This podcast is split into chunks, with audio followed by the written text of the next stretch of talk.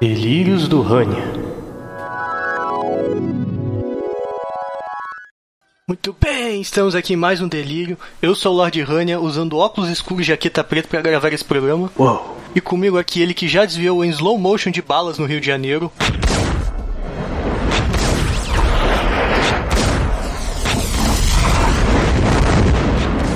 Microfonão.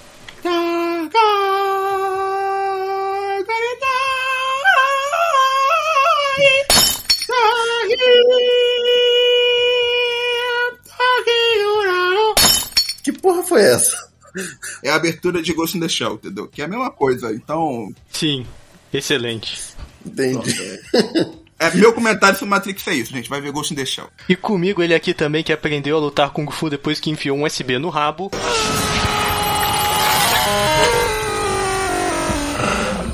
André Luiz.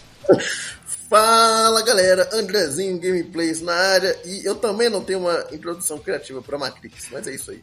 Então, então vamos lá, a gente volta em 1999. Onde é que vocês estavam em 1999? Ah não, eu provavelmente estava num berço, né? Dormindo, de suavão lá. É isso que eu tava fazendo em 99. Eu idem. Eu tava meio cagado, com certeza, entendeu? E, enfim. Precisando trocar roupa, né? E, infelizmente, cara, o Vasco ainda. Felizmente, né? No caso, né? O Vasco ainda era um time, entendeu? De primeira. Não tinha visto nenhum rebaixamento. E eu era muito feliz e eu não sabia. Isso eu tenho Entendi. certeza. Eu muito provavelmente estava vomitando na boca da minha irmã. Caraca. Meu Deus. Meu Deus. Pois é, tem essa história. Você acredita em destino, Neil? Não, Por que não? porque eu não gosto da ideia de não poder controlar a minha vida. Eu sei exatamente o que quer dizer. Desde que eu diga por que está aqui. Está aqui porque sabe de uma coisa. Uma coisa que não sabe explicar, mas você sente. Você sentiu a vida inteira que há alguma coisa errada com o mundo. Você não sabe o que é, mas está ali. Foi essa sensação que o trouxe a mim.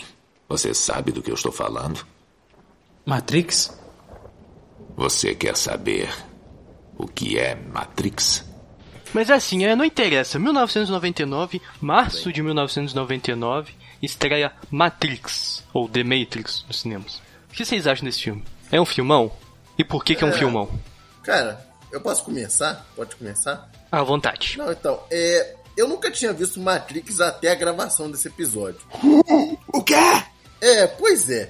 E aí eu, eu vi como uma chance de conhecer esse filme, que é tipo um fenômeno da cultura pop, não à toa. Referências a Matrix são feitas em vários movimentos sociais, por assim dizer, na internet. Não à toa tem lá os tais dos Red Pills, Blue Pills, isso é coisa diretamente tirada da Matrix. É, mas aí, aí é outro negócio que a gente, a gente não quer abordar. Pois é, pois é, mas enfim. Mas aí eu fui vendo o filme, cara, e eu vou te dizer, cara, nos, nos primeiros 20 minutos, talvez 30, eu dormi. Que Eu isso? dormi. Ô, louco, mano. Peraí, peraí, peraí, peraí. Você tem certeza que você tava vendo Matrix? Você podia estar vendo outro filme chamado Ghost in the Shell, que é muito parecido, né? Também. É, é verdade. E- e- esse é muito bom, mas também dá um soninho. É ótimo, mas dá um soninho. É. Cara, no no início eu, eu vi. E assim, é aquilo. Eu não vou dizer que Matrix é ruim. Matrix é muito bom. Só que, ah, sei lá, não me conquistou tanto assim, tá ligado? Então, é um filmão, é. É inegável que é importante, é.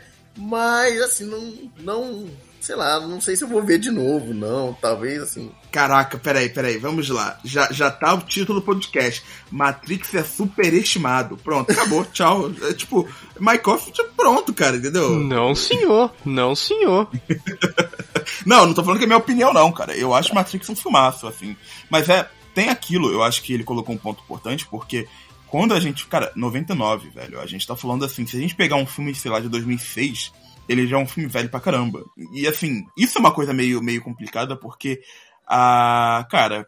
Teve um, um, um tweet que eu vi há pouco tempo na internet que o- um professor falava, ó, chegou o dia, gente. Chegou o dia que finalmente fiz uma referência a Matrix as, as pessoas não sabiam que era Matrix. Assim, um professor de ensino médio, sabe? É, sabe?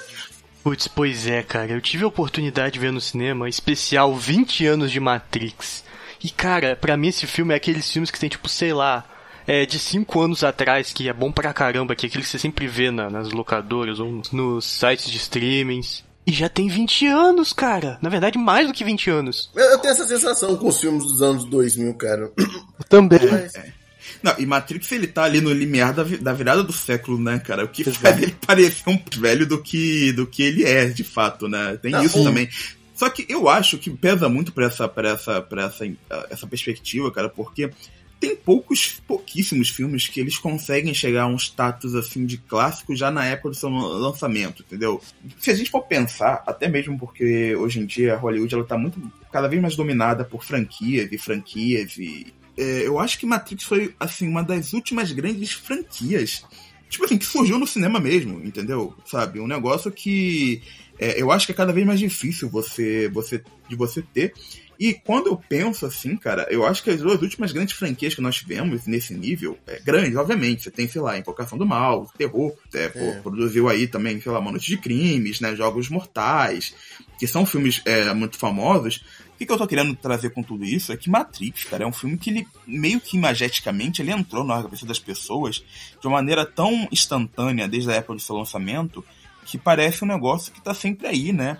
E, Sim. e- e eu acho que isso diz muito, inclusive, cara, porque é, as Wachowski, enquanto diretoras, e eu acho uma, uma, uma questão muito injusta, elas nunca lograram do mesmo sucesso que tiveram com Matrix, tá?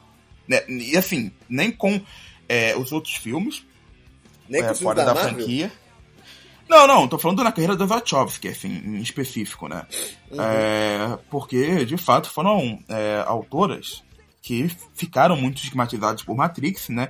E é uma coisa engraçada, porque se a gente for pegar a própria trilogia de filmes, que logo logo vai ser uma, uma quadrilogia, é... Os filmes também, eles ficaram meio estigmatizados em relação ao primeiro, né? É, realmente é daqueles é daqueles efeitos que são muito raros de você reproduzir no cinema, né? De ser uma obra que ela consegue entrar no, no imaginário e, e- e, enfim, né, cara? É, então, assim, talvez essa perspectiva que, que, que o nosso amigo André tá falando, ela seja interessante, porque, cara, a gente já tá falando de um filme aí que tem mais de uma década e contando, sabe? O que, o, o que Matrix criou de tendência, pra nós, talvez, assim, já. Uma vez que a gente já consumiu tantas essas, essas tendências por meio de outros produtos, parece que não é algo tão tão revolucionário, né? Ou tão, né, tão pujante como de fato foi pra época, sabe? É um negócio muito interessante a gente pensar, né? O que que. Qual, qual é a real verbe- reverberação de Matrix até os dias de hoje? É tempo de bala e óculos escuros. É, então, E lutas com o mortal, importante dizer. É, exato, mas cara, essa coisa assim de, de roupa de couro virou uma tendência ali virada dos 90 para os 2000, cara. É, ó, porra, a gente vai falar aí de X-Men, cara, a gente já falou, inclusive, né? É, eles tiraram inspirações de Matrix, né? Total. Já foi parodiado também várias vezes as cenas do Neo desviando das balas, da Trinity dando aquele chute icônico dela e tal. Vários jogos, desenhos, etc. Sempre reproduzem essa cena em algum momento, tá ligado? É, o uso também da câmera em slow motion, porque chora Zack Snyder, também foi bastante popularizado por conta do primeiro Matrix. Sim, sim. É, é, o, o- na verdade, se a gente fala assim do cinema na virada assim, pros anos 2000, cara, eu acho que Matrix ele é pra mim o grande ponto é, no que a gente fala desse cinema digital, entendeu, cara? É realmente a grande chave de virada. E é óbvio que Matrix não foi o primeiro, né? Tiveram outros filmes também que foram importantes. O, o Jurassic Park foi muito importante. O Exterminador do Futuro foi o 2, né, no caso, né? Também foi fundamental. Mas o Matrix ele redimensionou isso, e, e junto também com a própria nova trilogia de Star Wars, né? Mas aí a própria nova trilogia de Star Wars foi muito influenciada por conta do que o Matrix fez, né? Você pega ali o, o primeiro filme né, da, da trilogia prequel, ele não é um filme que tem aquela carga de CGI. Não só CGI, mas uso de tela verde também, porque episódio 1 ainda tem muitos efeitos práticos. É, isso é uma questão que, que, cara, assim, remodelou, sabe? Não só, assim, a questão do, do, do cinema digital, né, como, como ferramenta.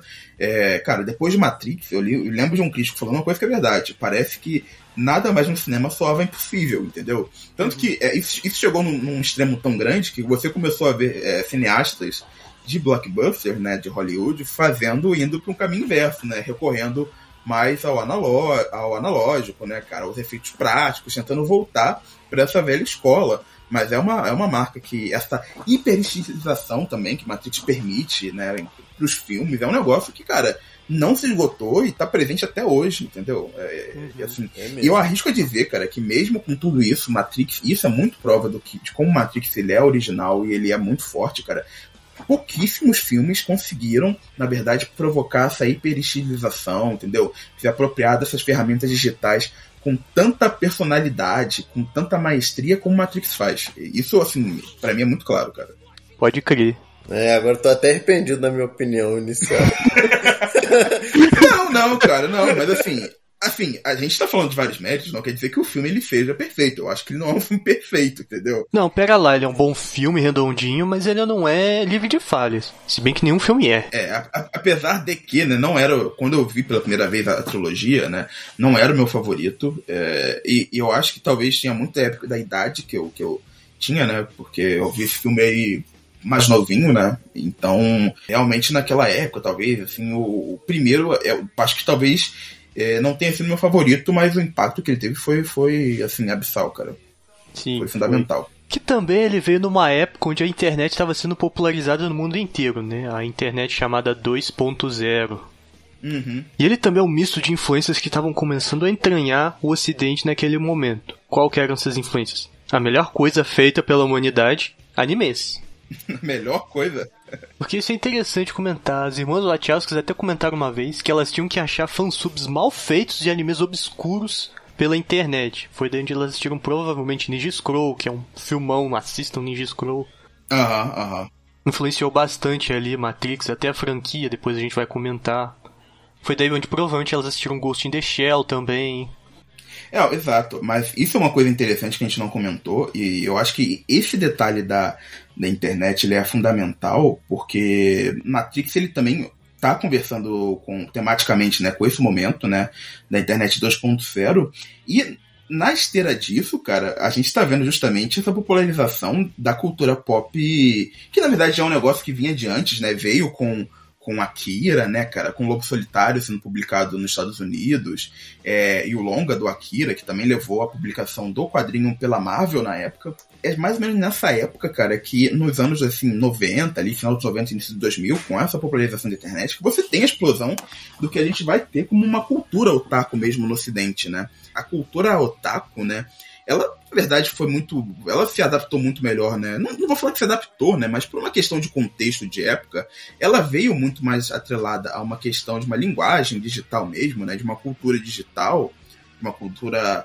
cibernética, que conversava até mesmo em, alguns aspectos estéticos, sacou? Ficou muito entranhada, né? Esse lance do, do, do, do e os Estados Unidos, em maior ou menor medida, né, uh, não teve uh, esse impacto tão grande, mas houve uma, uma, troca cultural, cara. E eu acho que Matrix é um dos pontos disso, né, cara? Assim, Sim. outra figura que depois vai se, vai se envolver com Matrix, Matrix também, que é o nosso querido criador de Cowboy Bebop, né? Sim, é Shinichiro Watanabe. É, o Watanabe, cara, ele é uma, uma figura que, se você pega assim, ele, enfim, acabou Sim, sabe, tá muito, acho que nesse bolo também, né, cara? É... Na verdade, são muitas pessoas, porque é, Matrix estreou no mesmo ano que estreou nas televisões americanas Pokémon e Dragon Ball Z, sabe? Não, exato, exato. Exato. Mas é, é um filme meio Zeitgeist da sua época, né? Engraçado sim. a gente pensar. Pelo menos em nível de cultura pop. Sim, sim, existe um antes e depois. Mas ainda assim, eu vou falar pessoal lembra muito de Matrix por causa de lutas com piruetas, mas lá no meio dos anos 90 já tinham saído Mortal Kombat e Mortal Kombat Aniquilação. Ah, aí você tá querendo puxar demais pra... É. Foram dois filmes que deram dinheiro. Inclusive, eu fiz um cast sobre os dois, vai lá escutar depois. Mas vamos falar do filme em si. Primeiro a gente tem que começar o astro maior do cinema de toda a vida, Keanu Reeves. Vocês acham que Keanu Reeves, assim, óbvio, né? Porque tem, tem, tem uma, uma, curiosidade, não sei se vocês sabem, mas quem ia fazer o papel do Neil era o Will Smith, né, cara? Sim. Que ele chegou a sentar com a Lana Chelsea e aí ele falou, não entendi nada. Aí ele foi fazer as loucas aventuras de James West. Caraca, é, cara, é realmente que maravilhoso, né, cara? Will Smith sempre. Te pensou Django, do Tarantino. Olha, é incrível. O cara consegue não, pera lá, de novo. É fácil ser engenheiro de obra pronta falar agora? Sendo que ninguém faz um projeto, nossa, esse aqui, esse filme, ó, vai ser bom, hein? Ah, mas olha, o. Esse daqui eu aposto. Mas as Loucas Aventuras de James West, sacanagem, vai me desculpar, amigo. Porra. Ah, mas esse filme é bom, você que vai me desculpar. Não é não, não, é não cara. Eu vi pequeno, eu achei um saco, velho. Esse filme é tão ruim que dá a volta por cima. É, é, pode ser, eu teria que rever. Mas assim, vocês acham, vocês acham que ele seria a mesma figura que ele é, assim, nível. Sabe? Se, se, ele não tivesse feito Matrix. Então, eu acho que ele era um nome em crescimento, porque ele fez Bill e Ted, ele fez Velocidade Máxima.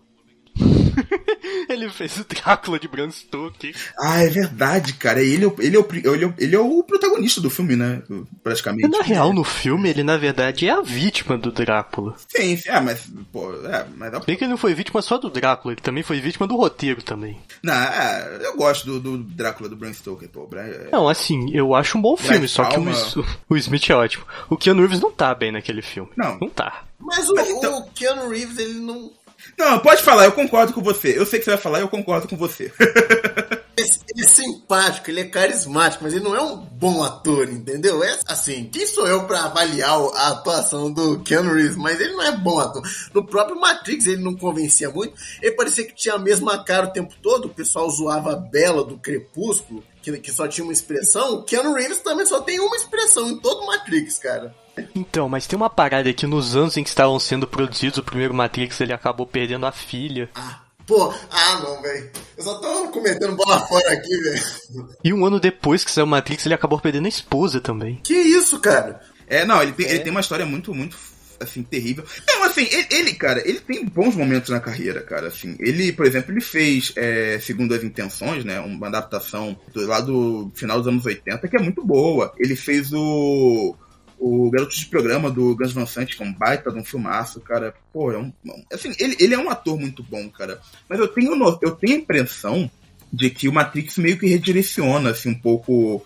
Um pouco a carreira dele, entendeu, cara? E, e, e joga ele para um patamar que que ele não tem, assim. Se fosse, se fosse me perguntar, eu diria que pra mim os dois pontos de virada são Matrix e John Wick, que, que é, assim, Sim, é o grande retorno do, do Ken Reeves, e aí vira o meme, né, cara? Que, enfim, né, é a, é a entidade que todos nós adoramos. Mas assim, eu, eu acho que Ken Reeves ele realmente é redirecionado, cara, quase que como um dos grandes astros de ação da sua época. Até porque ele já tá num, num momento ali que o cinema de ação tá per... assim, você pega assim os grandes astros, né? Eles estão assim numa certa ascendente, né? E o Keanu Reeves, por algum momento, assim, né, cara, eu acho que durante ali, a gente, até a gente não ter o surgimento do Jason Statham, sacou? Do, do, do The Rock, desses caras aí, sacou? O, o Van Diesel, eu acho que ele encarna um pouco dessa figura de, do grande, né, da grande figura de, de, de ação, do que é uma, uma, é, exato, um grande ícone de ação que ele meio que retornou recentemente, cara. Eu acho que isso realmente redirecionou a carreira dele para um outro patamar que eu não sei, talvez se ele não fizesse Matrix ele teria, né? É, muito possivelmente. É, e ele merece também esse. Contradizendo o que eu disse agora há pouco, ele merece ser um ícone da ação. Tipo, em, em, relação à interpretação, não acho tão bom, mas em relação à ação, ele é bom, porque eu lembro que já vi gente, é, entrevistas ele tenta se tornar de fato o personagem. Então, no treino, para ele fazer o John Wick, ele, ele ficou muito foda na, nas artes marciais, ele aprendeu a atirar, etc, etc. Então, em relação a, a astro de ação, ele também manda bem, ele faz o trabalho dele direito. Não. Então, ele merece ser um ícone da ação, né? Não, verdade, verdade. É, bem verdade. Mas voltando a falar do Neo, eu acho que ele é até um protagonista de filme de ação bem genérico até. Mas eu acho que ele tinha que ser, porque ainda não tinham trabalhado muito bem essa questão da realidade virtual, cara. Você tinha lampejos, sei lá, por exemplo, no desenho do Batman. Tinha também um pouco da parada do Tron também, lá dos anos 80. Mas era meio que isso, era ainda um terreno muito inexplorado, em especial no cinema. É, precisava desse template do escolhido pra. É, é aquilo, né? Tem, por exemplo é, o escolhido no Mortal Kombat para derrotar fulano. É, uhum. E aí tem o escolhido no Matrix para acabar com a guerra. Então, realmente. Hum. É, mas eu acho que é até proposital, né? Você pegar o, o, E aí muita gente comenta até um pouco dessa apatia, né? Assim, se a gente pegar. E aí, óbvio, né? Matrix tem, tem todas aquelas referências filosóficas, né? meio filosofia de boneco, de boteco que, que a gente já sabe, né? A, filosofia, a alegoria da caverna de Platão, né? A questão de é, simulacro e simulação. Que, enfim, são todos temas aí do. É, que, é, que é um, tema assim, de, de, um sociólogo francês, né? E, e assim, são, são todas temáticas que são muito recorrentes de filosofia e sociologia. E eu acho que essa, essa apatia, em algum nível, ela é proposital, e talvez por isso que o Reeves ele case muito bem quanto personagem, né? Porque o que eu gosto muito do Neil é que ele é meio com um herói improvável, né? Ele, ele é o herói escolhido improvável, não é, é não é um, um herói que você olhe para ele e você pense nele como o herói a primazia. E o Neil também se encaixa naquela velha história do monomito da jornada do herói. E fora que ele também não tem muita personalidade. É, exato, exato. Isso é uma coisa assim curiosa, porque eu e eu já entro assim nos pontos que eu não gosto tanto. Eu acho que no fundo, no fundo, não sei assim, eu, eu não acho que os personagens de Matrix como um todo eles sejam personagens que tenham é, lá muita Exato. profundidade, né? Não são personagens muito. Você tem, assim, obviamente, o Morpheus, que eu acho que talvez seja o grande destaque, e, assim, hum, porque acaba sendo líder, né? E a motivação dele é muito forte, né, cara? Ele é, mas ele é uma figura que também tá muito ali em função do Neo, né? E, cara, você. E você tem a Trinity, que vai fazer o par romântico aí com o Neo ao longo. E que a Trinity também, cara, é um personagem que eu gosto, assim, né? Mas eu acho que mais pelo que ela acaba, assim, pelo arquétipo, né, dessa, dessa mulher super badass e tal. E, e, assim, eu não, não acho. E assim, esse lance também do, do romance com, com, com o, o Neil, eu, eu, acabo comprando, eu acho que é legal, entendeu? Mas é um negócio que também, sabe, assim, eu não, eu não sinto muita profundidade nela. No final das contas, né, esse trio principal, eles meio que estão ali orbitando em volta do Neil, que é um personagem meio. meio. Sem sal? Eu não diria assim. É, Na verdade, eu diria que ele é até um personagem muito básico até, mas a gente está se jantando muito. Mas eu acho que grande parte do apelo de Matrix é o apelo visual. Não, com certeza, com certeza. Inclusive, a sequência de abertura, eu não sei vocês, mas ela já é uma porrada no, assim, na cara, né, mano? Eu acho impressionante Sim. até hoje, entendeu? Por mais que. No primeiro momento, cara, o objetivo da mulher não faz sentido nenhum, porque ela só quer chegar num telefone. É, é, é. Não, e todo assim, o, o senso de, de, cara, de espaço, todo, todo o senso geográfico que as, as Wachowski, elas têm ali naquele filme, cara, é um negócio impressionante, mano. Assim, é um negócio que quando tu vê o Buzz Type pela primeira vez, fala, caraca! Oh! Entendeu? É, é, nesse nível, cara. E funciona até hoje. Eu acho que mesmo tu vendo ali, assim, que é um, obviamente um cabo, tá ligado? Tá segurando a pessoa, né? É, porra, funciona muito bem, a edição é ótima, sacou? E, e cara, mesmo nesse início que você não tá entendendo muita coisa, né? Imageticamente o filme ele é muito. Ele é muito assim, atraente, sabe, cara? É impossível tu tá no filme e tu não ficar no mínimo envolvido por aquela atmosfera, por aquele visual, sabe? Eu gosto muito, assim, da criação de mundo de Matrix nesse sentido. Mas se a gente for falar de personagens, a gente tem que falar dele, Agente Smith. Cara, o Smith eu também não acho um grande personagem, mas ele é um vilão. Ele é um vilão, um vilãozão, tá ligado? Eu acho que é por isso que ele funciona, porque. Óbvio. Mas o Smith, cara, não só o Smith, mas também os agentes, eles passam a sensação de serem ameaçadores. Sim, sim, com certeza. Até o formato dos óculos, se você prestar atenção, eles são levemente envergados para parecerem que estão te olhando com cara feia. O que eu gostei no Smith é que ele, tipo, começa sendo um capanguinha, como qualquer outro, né? E depois ele vai tipo, tendo uma importância maior ao longo dos filmes, até se tornar tipo o, o grande vilão. É isso que eu gosto do Smith. Mas realmente também não senti tanta. É só mais um vilão para mim, tá ligado? Não sei se eu botaria ele num. Eu acho que se não fosse o carisma do Hugo Even, que é um baita no ator, o, o Smith nem teria entra, retornado para outros longas, cara. Eu sinto um pouco disso. É, possivelmente. E o que torna eles mais ameaçadores ainda é aquela coisa deles invadirem os corpos de quem tá dentro da Matrix. É, isso é, isso é cruel, né, cara? Você... É demais, é, é demais. Que é aquilo, você pode estar em qualquer lugar da Matrix e de repente o agente brota, do nada. E não tem o que fazer, porque eles reforçam durante todo o filme que não tem como enfrentar um agente, eles só podem fugir e atrasar com balas. E é isso. Não, mas deixa eu fazer uma pergunta. É tipo, eles só fazem isso primeiro em quem tá conectado lá no planeta, né? No, na Matrix. Então, isso, só na Matrix. Então, por exemplo, não dá pra eles chegarem no Morpheus e matarem o Morpheus desse jeito, né?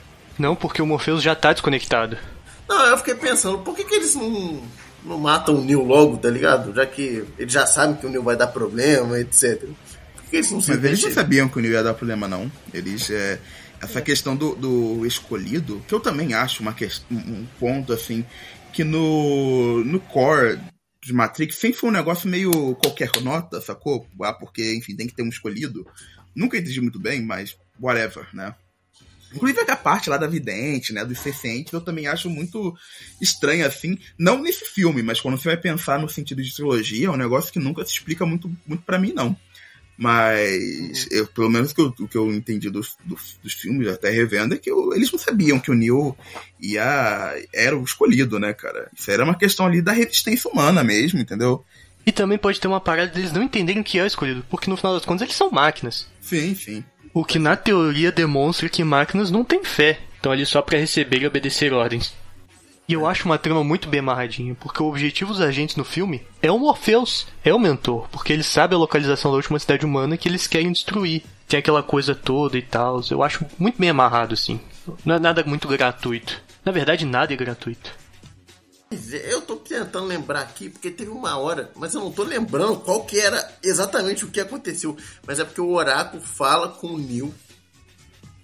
Ah, eu acho que eu lembrei. Eu acho que tinha a ver com. O Neil ele, ele chega, ele derruba o vaso de planta. Isso. E aí, tipo. Ele pergunta, ah, como você sabia isso? Aí ela fala um negócio tipo: será que não fui eu que fiz você fazer isso? Entende? Ela não, não manda um negócio desse. E depois no final do filme, essa, essa mensagem meio que voltou pra minha mente, porque. Como é que é? O, o Neil ele vai lá se sacri... Tipo, ele faz a coisa certa baseado no que ela fala pra ele fazer. Então é como se ela.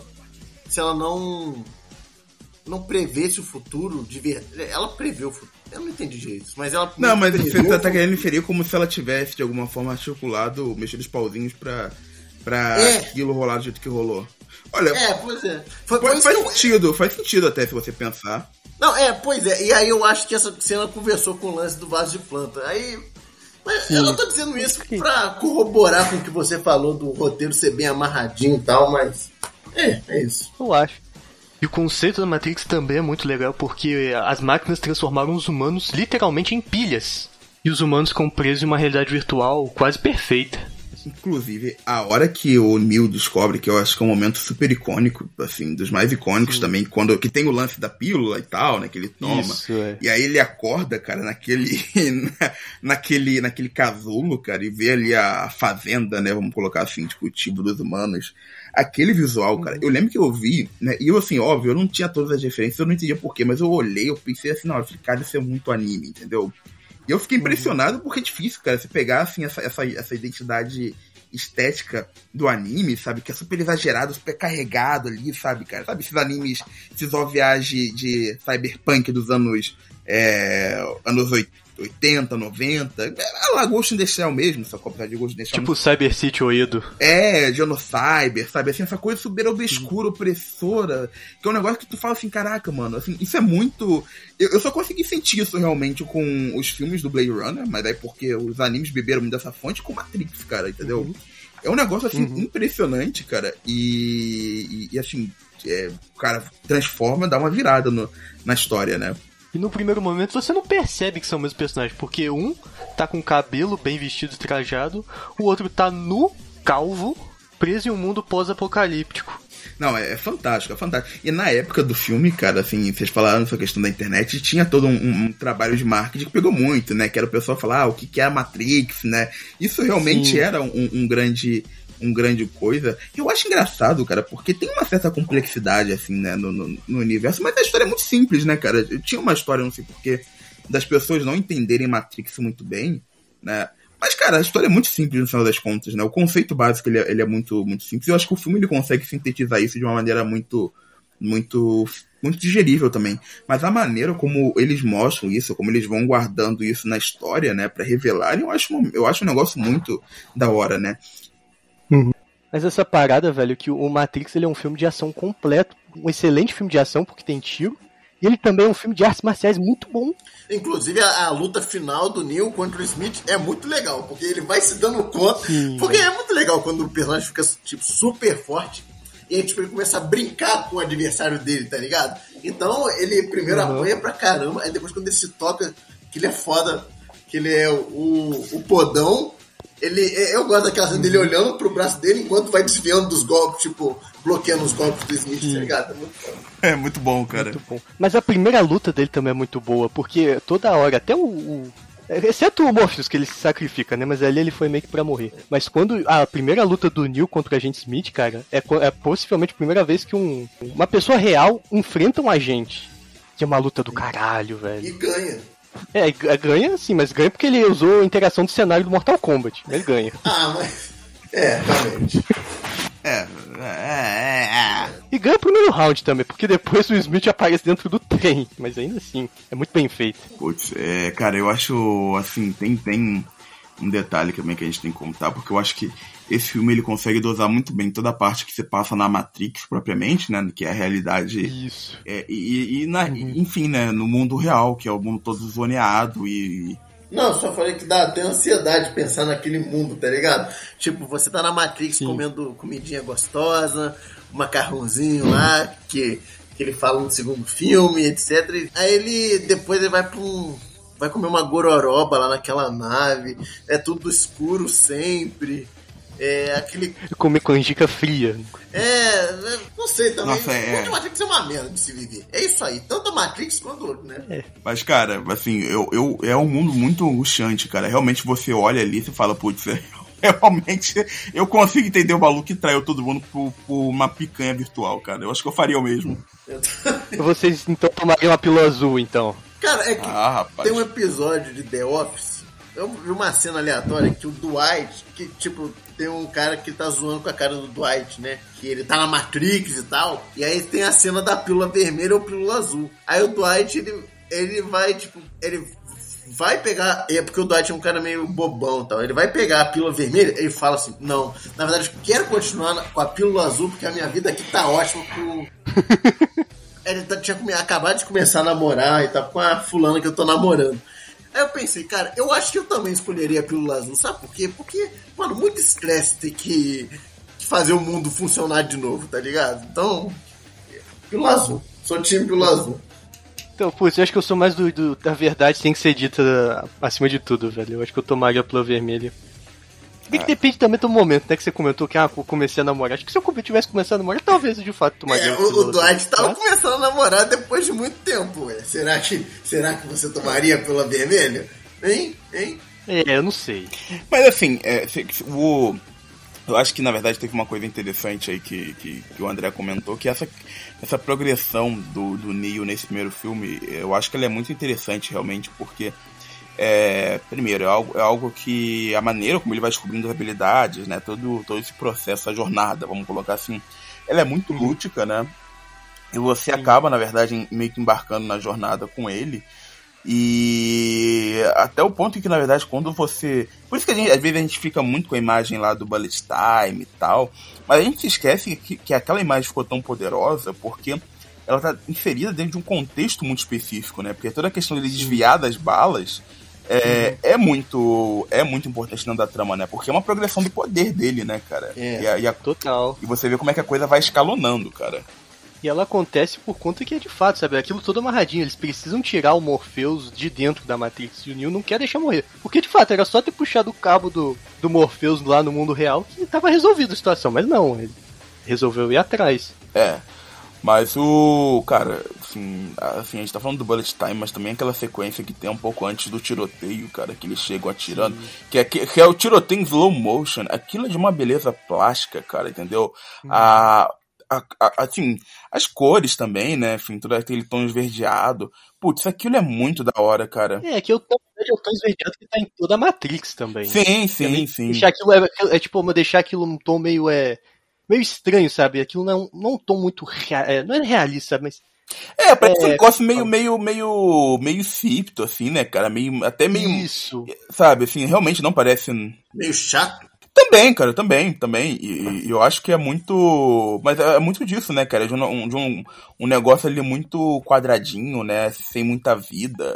E o tom verde também é muito importante, porque era a cor que eu tinha nos computadores anos 80, sabe? Da- das letras de texto. Ah, sim. É verdade, cara. Então depois quando você quando o Neo ele vê o, de fato a Matrix como código, faz sentido ter um tom meio esverdeado. É. Quer dizer que hoje em dia então seria azul ou branco? ah, hoje em dia, hoje em dia seriam três cores, né, que é o RGB, vermelho, verde e azul. Ou seja, seriam todas as cores, né? Que hoje em dia tem monitores LCD ou e LED. Mas enfim, gente, cara, eu acho que esse filme ele é, ele é muito, ele é muito bom assim, cara. Eu acho que ele consegue conservar, assim, todo. Ele cria um, um, um, mundo muito instigante, né, cara? Imageticamente ele é incrível, as sequências de ação são, são maravilhosas. E eu gosto desse primeiro filme isoladamente, porque eu acho que ele é enquanto obra, cara, assim. Ele. Assim, óbvio, né? A gente vai ter que dizer, isso não, é, não, não chega a ser um spoiler, né? Mas a, a história, ela, ela meio que não se conclui ali, entendeu? Mas também não precisa, sabe? Porque. É, eu acho que já o que apresenta ali já é um negócio muito já é muito recompensador, sabe? Uhum. Essa coisa de, de você, na verdade, descobrindo os mistérios, que eu acho, assim, não sei se a gente já vai entrar no 2 ou no 3, mas eu acho que isso é uma questão que, que tinha muito do, era muito do charme de Matrix e que se perdeu, acho que na, nas continuações, sabe? Essa coisa do mistério, né? Que era até, eles trabalhavam ah, o que, que é a Matrix, né? E essa coisa de você descobrir o mundo, eu acho que é uma, é uma sabe, esse, esse estranhamento, né? E ao mesmo tempo com que um certo maravilhamento. Ah, sim. Eu acho que é uma coisa que os outros filmes não conseguiram trazer, cara. E, enfim. Pois é. Não era um filme sobre a revolução dos humanos em relação às máquinas. Era um filme sobre o descobrimento do Neo. Sim. Sim, sim, por aí. Pode crer. É, totalmente, velho. Tô contigo. Então vá, só pra encerrar então, Matrix 1 custou 63 milhões na época, que convertendo pra inflação do dólar Hoje em dia daria por volta de 101 milhões, 102 milhões de dólares e arrecadou, em sua época, 455 milhões de dólares. Que hoje em dia daria por volta de 552, na verdade, 752 milhões de dólares. Um baita de um dinheiro. Pois é. E era um filme censura R, importante falar também. Caraca, mas não tinha tanta violência pra censura R na, pra época? Não sei, cara, eu, acho, eu acho que não. Cara, eu acho que os outros filmes são bem. Pelo menos na Netflix tava lá, tipo, censura 14 anos, o 1, e os outros dois estavam com censura 12. Sendo que os outros dois tinham muito mais coisas assim, que não deviam ser é, mostradas. Por esse lado, cara, é, porra. Então, é, mas eu não sei, eu devo, devo, confirmar isso. Em todo caso, eu tiro na edição, mas eu acho que era censura Não, de, deixa isso. Só, deixa isso, tipo, mas só queria dizer assim que que aquela, aquela rave lá do segundo filme não é pra 12 anos, não. Aquilo não devia ser mesmo. é verdade, verdade. A rave, inclusive. queria, queria. Enfim, vamos pro 2. Pô, rapaz. Pois é, mas Covid não deixa. Não deixa. É, é. Mas vai te deixar. Senhor Anderson, surpreso em me ver? Não. Então está ciente. De quê? Da nossa conexão. Nesta altura é irrelevante. O que interessa é que o que aconteceu aconteceu por uma razão. E que razão é essa? O senhor me destruiu, senhor Anderson. Depois, eu conheci as regras, sabia o que devia fazer, mas eu não fiz. Eu não pude. Eu fui compelido a ficar, compelido a desobedecer. E agora estou aqui por sua causa, Sr. Anderson. Por sua causa, não sou mais um agente deste sistema. Por sua causa, eu mudei, estou desconectado, sou um novo homem, por assim dizer. E como você também, aparentemente sou livre. Meus parabéns. Obrigado. Então entrou um bom tempo de ato, inclusive entramos em uns quatro anos de atos, mas chegamos finalmente em 2003. Na verdade, importante falar, maio de 2003, com Matrix Reloaded. E eu acho o seguinte, eu não acho um filme ruim, eu achei até inclusive um filme bom, mas fica devendo muito comparado ao primeiro. Vocês concordam? Concordo. Eu concordo. Eu queria comentar, fazer uma pergunta para vocês o seguinte. Eu tive a impressão que esse filme ele seguia uma fórmula assim. Todas as cenas seguiam uma fórmula. Era assim: desenvolve a história, luta luta, cena de ação genérica. Desenvolve a história, cena de ação genérica. E ficou muito nisso. As cenas de ação pareciam que estavam lá só pra fazer bonito, tá ligado? Pode crer, tem uma pra avançar, né? Uhum. É, Isso é o grande problema para mim do, do, Reload, cara. Eu acho que o Reload ele é um bom filme, sabe? Ele é um filme muito bom, assim, em vários aspectos. Mas ele é um filme que é, sofre dos excessos. E, de certo modo, ele tá dentro de uma perspectiva muito estranha que Hollywood tem em relação a continuações. Que é essa questão do maior, melhor e por consequência, de vezes, mais exagerado, né? Pode crer. Isso, isso, assim, entende porque, óbvio, né? Quando você às vezes faz um filme de uma, de uma franquia, o primeiro filme ele vai ter menor orçamento, então, quanto você tem é, uma grana maior, você quer colocar em prática aquelas ideias que, que de algum modo você não pôde fazer no primeiro e tal, né? O que você queria fazer. E é sempre um desafio, na verdade, você continuar uma história. Então, eu acho que teve muito desse contexto, né? E aquilo também, né, cara? Como é que você também vai provocar o mesmo impacto que você fez com o primeiro Matrix, cara. Eu acho que o negócio, o Reload, ele já, ele já nasce assim, meio, meio vítima das próprias consequências, sabe? Total. Sim. Mas sim. é um bom filme, é um bom filme, entendeu? Eu também acho. E, e, e, é um filme que, se você não pensar muito no término, ele fica melhor ainda. Mas como a gente tá fazendo uma trilogia, né? Cara, eu acho que uma coisa boa do Reload é porque ele contribui muito pro world building do, do Matrix, tá ligado? Porque no primeiro Sim. filme a gente é apresentado pros personagens e tal, só que fica muita coisa assim. É, dependendo da nossa imaginação. Que nem, por exemplo, a própria Zion, tá ligado? Uhum. Em um momento aparece, enquanto Sim. no segundo a gente, tipo, já tem, sei lá, vários personagens de Zion, tá ligado? Tipo aquele menino que, que é fanboy do Neo, aquela família lá do, do novo tripulante da nave. E, e, e, a gente também tem mais, tipo, coisas no mundo real. Muita coisa além da Matrix, tá ligado? Além da nave e do cara que fica gerenciando o computador. É. Com a galera dentro. Exato, exato. Pode crer. Não, e, e, e só pra, pra completar também, é, e dentro da própria Matrix, por exemplo, expandir os poderes do Smith, sabe? Tipo, eu, eu acho que no fim das contas, a história do 2 é ok, ele tem muita cena de ação legalzinha, mas eu acho que ele serviu principalmente pra, pra preparar a gente pro terceiro filme, tá ligado? O 2 foi só assim, uma grande enciclopédia do mundo de Matrix. Pra isso, isso foi o mas então, já vou adiantando que na minha percepção Matrix vai decaindo com o passar dos filmes, né? Mas eu, eu, eu tenho essa impressão, na verdade, de, óbvio, né? Você tinha que, na verdade, aumentar o universo de Matrix, eu acho que essa era uma necessidade, porque era importante realmente.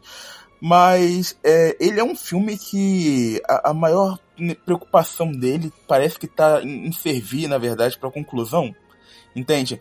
E é um uhum. filme que ele parece Sim. muito assim de, de, de, possibilidades abortadas. Eu acho que isso é muito, muito decepcionante pro filme em si, porque, cara, ele apresenta coisas assim muito interessantes, né?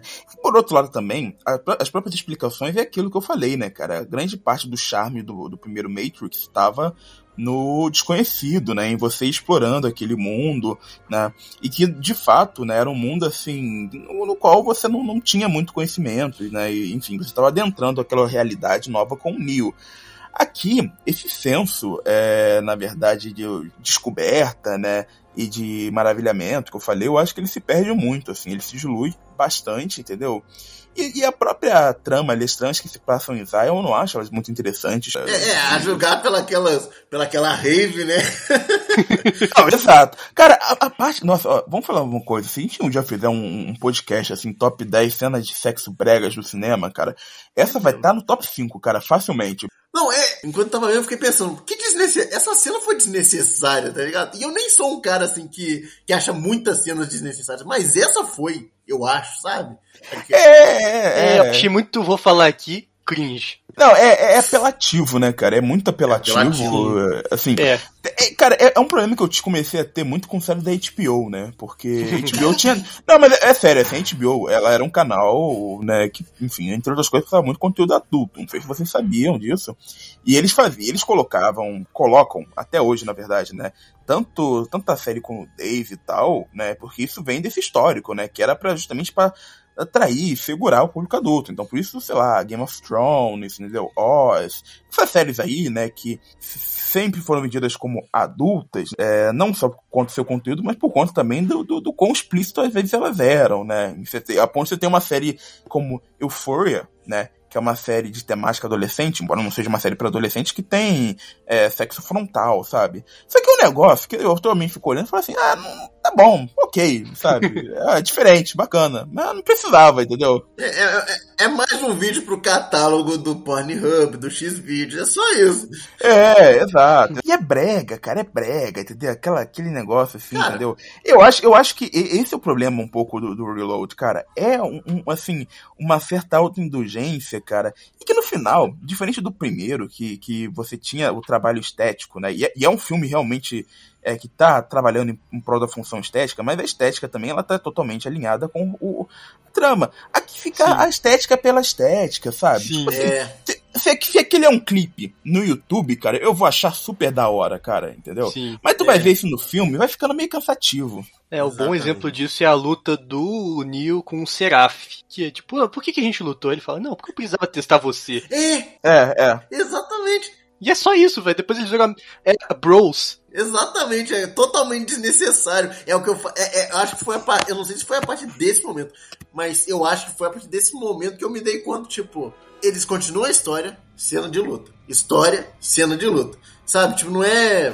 Não são cenas de luta importantes. O que eu pensei para def... quando tava, tava no comecinho do filme ainda, quando aparece aquela rave lá, é, eu pensei assim, eu achei desnecessário, mas talvez seja interessante pra gente, porque tem aquele, pode ser aquela função é, atmosférica, tá ligado? De, da gente se sentir no universo de Matrix. Eu pensei nisso. Só que, à medida que o filme foi passando, sei lá se esse argumento se sustenta, ou se não era só tipo, olha só a gente pelada e depois, olha só, o cara virou virou um Naruto com os multiclones das sombras dele, depois, olha só, um, um asiático pra lutar com o Gifu com o Neo, entende? Sei lá. Uhum. É, exato, É, Mas eu exato. acho que assim, tem um pouco disso, que é o que é. Que eu acho que assim, mais do que de fato ser história, eu acho que é construção de mundo. Porque a história, na verdade, desse filme, se você for parar por olhar, ela é até mais simples que o do primeiro, inclusive. Mas, cara, aí que tá, entendeu? É, assim, tipo, que construir o mundo, né, expandir esse universo de Matrix, ele era necessário numa continuação, isso eu não tenho dúvida. Agora, o que, que de fato tem de tão, assim, de tão interessante pra você mostrar nessa Ah, expansão de mundo? Não tem, cara, tem Zion e pronto. E, e Zion não é a parte nem mais interessante, cara. A gente quer ver os caras pulando de prédio, entendeu? Dando voadora. É, Pode crer. e o próprio filme, na verdade, cara, ele, ele na verdade, principalmente esse segundo, cara, ele dá essa impressão porque, gente, pouquíssima coisa se passa em Zion, saca, cara? Se você for pegar assim do grosso, entendeu? Então, o próprio filme, ele não tá interessado naquilo. e- Então, não, não só isso, não é só que, tipo, é pouca coisa pra Zion. Nada, e o que que passa, e o que se passa em Zion não é interessante. Não, exato, exato. Por isso que eu acho que isso é um problema maior ainda quando vai vir o terceiro depois, né?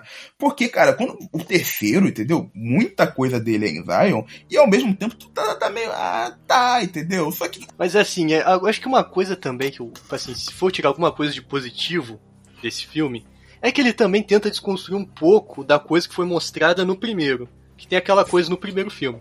Você é o escolhido, que vai salvar a gente, vai derrotar as máquinas, vai libertar os humanos. Aí chega no final fala, chefe, você era tipo uma incógnita já calculada que já aconteceu tipo cinco vezes antes, você é a sexta versão. Você tá se achando muito especial. É, isso eu acho muito legal. Isso eu acho muito legal. Eu acho uma boa. Mas no final também. É, Não, mas tipo, logo no segundo mesmo, tipo, depois de- dele falar com o arquiteto, ele já, ele já dá uma de Jesus lá e mata aqueles sentinelas que estão atrás da nave só com o poder da mente dele, no mundo real, tá ligado? Sim. Então, Não, tipo, o então, filme se então. contradiz nisso aí que É, você tá é. falando. tá? Agora, é, exato. E, e- e isso que você falou é um ponto também importante, que é uma questão que não chega a me incomodar tanto nesse filme, mas é. A escala de poder do Neo, meu irmão. Tá um negócio absurdo, entendeu? Que eu acho que assim, isso tira um pouco da urgência que você tinha no, no, no- no filme. Por outro, cara, assim, cria uma sequência de ação que elas são, assim, maravilhosas. Aí, aí gente, desculpa, a sequência ali do, da, da- deles correndo no, no, na, na- naquela via, entendeu? Pulando de carro em carro, pra mim a melhor sequência de ação de, de toda a trilogia. E, e, assim, e o Neo chegando ali no final e tal, é um negócio, cara, que a primeira vez que você vê é realmente impactante, a edição é muito da hora, entendeu? Mas tem isso também, eu acho que vai tirando um pouco da urgência, né? Das ameaças, né? Os novos personagens eu acho que também são pontos muito fracos, assim. Os novos personagens que eles entram. Eu não, eu não, não tenho É. muito. Então, isso é um problema que tem no primeiro filme. O que que é interessante no primeiro filme? Neo, Morpheus, Trinity e Agente Smith. O resto, É. velho, é só resto. Talvez um pouquinho o discador do filme, né? E olha lá. Ah, aqueles outros amigos dele também que aqueles minions do, do bem que vão morrendo também, eles me cativaram um pouco no início do primeiro. Então, mas assim, tem muito mais pelo, pelo estético ali, sacou? Eu acho que de fato tem um visual, mas cara, assim, você não tem muita personalidade, você não tem muito aproveitamento, você não sabe direito o que os caras pensam. Sabe? É. E é uma coisa que é um problema que vai continuar durante toda essa trilogia. Infelizmente é agravada no Reload, porque introduz aquele cara lá, o Mero Vision, que é até um conceito interessante de um programa de computador se tornando humano. É, aí tem a esposa dele que, tipo, ah, ele me traiu, eu vou trair ele de novo, sabe? Calma aí, gente, que história é essa de traição que eu, que eu viajei na, pra Disney nessa hora? Então, ele colocou o, ele, o programa que ele fez era o bolo. O bolo foi na gostosa. A gostosa gostou tanto do bolo que foi no banheiro. Ele foi lá no banheiro. Ah, é, lembrei, lembrei. Ah, ridículo, ridículo aquilo. exato, cara, exato, velho. Totalmente desne... outra coisa desnecessária, velho. Pra que botar o, o, protagonista beijando uma gostosa, velho? Ah. Não, é, é, é, só porque eu acho que eles. Mas a Charles pensou assim, putz, olha só, a gente já tem a Karen Moss, entendeu, cara, como a Trinity. Já colocou uma Jada Pinkett Smith. Estão precisando de mais uma gostosa? Vamos colocar a Mônica Bellucci, entendeu? Que aí, pô, é pra, é pra cumprir a, cota, a cota de gostosa, entendeu, cara? Uhum. Porque. Uhum. Queria assim, mais uma, só colocava a Halle Berry ainda no filme. Não, é, é, exato, cara. Acho que se durasse uma segunda, entrava ela, entendeu, cara? Uhum. Ou qualquer atriz, ou sei lá, entendeu? Qualquer atriz super gostosa dos anos 2000, não sei, Jessica Alba, talvez, entendeu? É, Mas assim, é. É, não, não, infelizmente, não estou reclamando da presença da Mônica Bellucci tela. Pra mim, quanto mais Mônica Bellucci tiver, melhor. Eu veria, inclusive, um, mesmo hoje em dia, que ela tá uma milf de respeito, entendeu? Mas, assim, os personagens, cara, meio que, sabe, assim, são os personagens que eles, assim, eu acho que eles até conseguem, assim, putz, né? Você percebe que tem meio que um submundo dentro da Matrix, né, cara?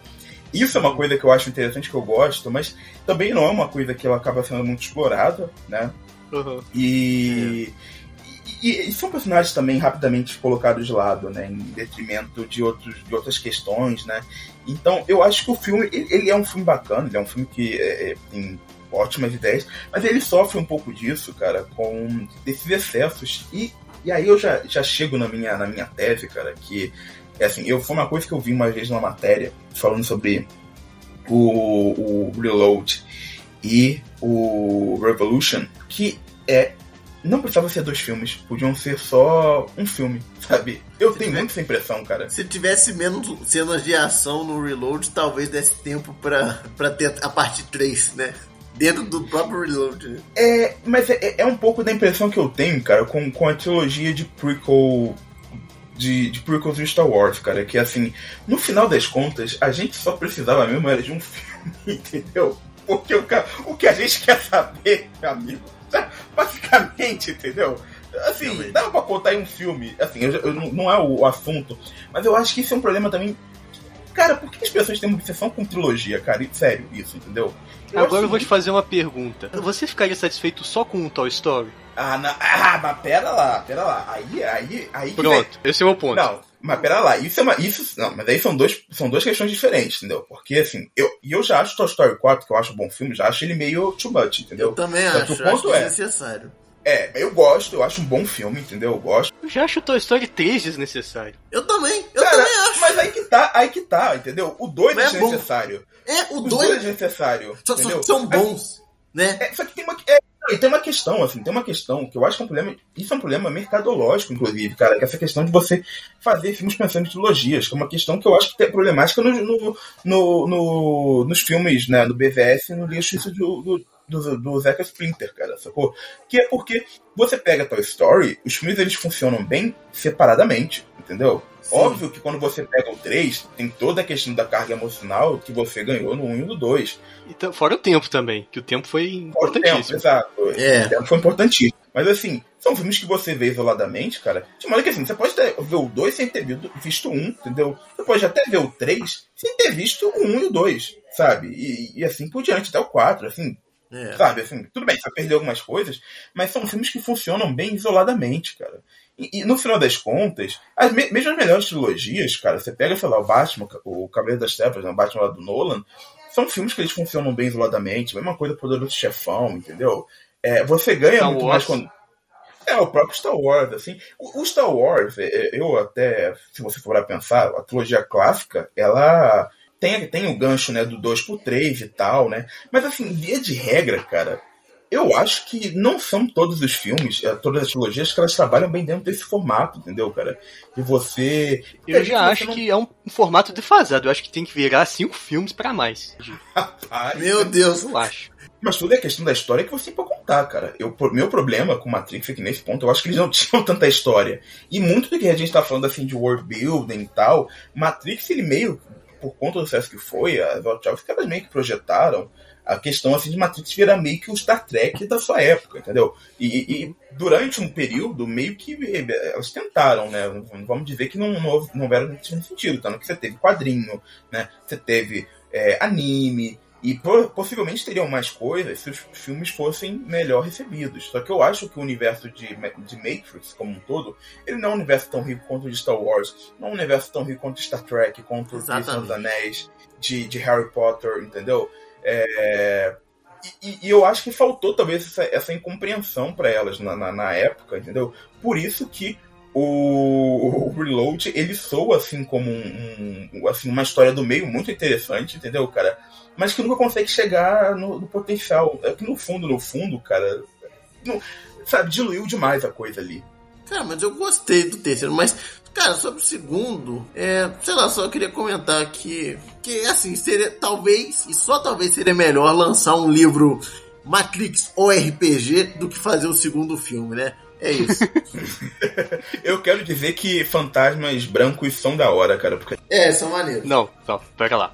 Fantasmas brancos albinos. Albinos, albinos, cara. De dread, é, assim, importante. De dread, de dread, é, de dread. De dread. Aí, aí, assim, é que vocês não sabem minha etnia, entendeu? Mas não que se importe, eu sou negro, entendeu? Mas aí eu, pô, falo assim, caraca, eu critico a apropriação cultural nessas horas, porque, pô, ficou bravo, cara. Aí eu, aí eu tenho que admitir, entendeu? Pra mim, eu sou os únicos caras que tem passe, bem que eles são albinos, né? Então é, é um outro esquema também. Só faltou usar em katanas, inclusive. pô, nossa, mané. Caraca, aí se fosse o filme.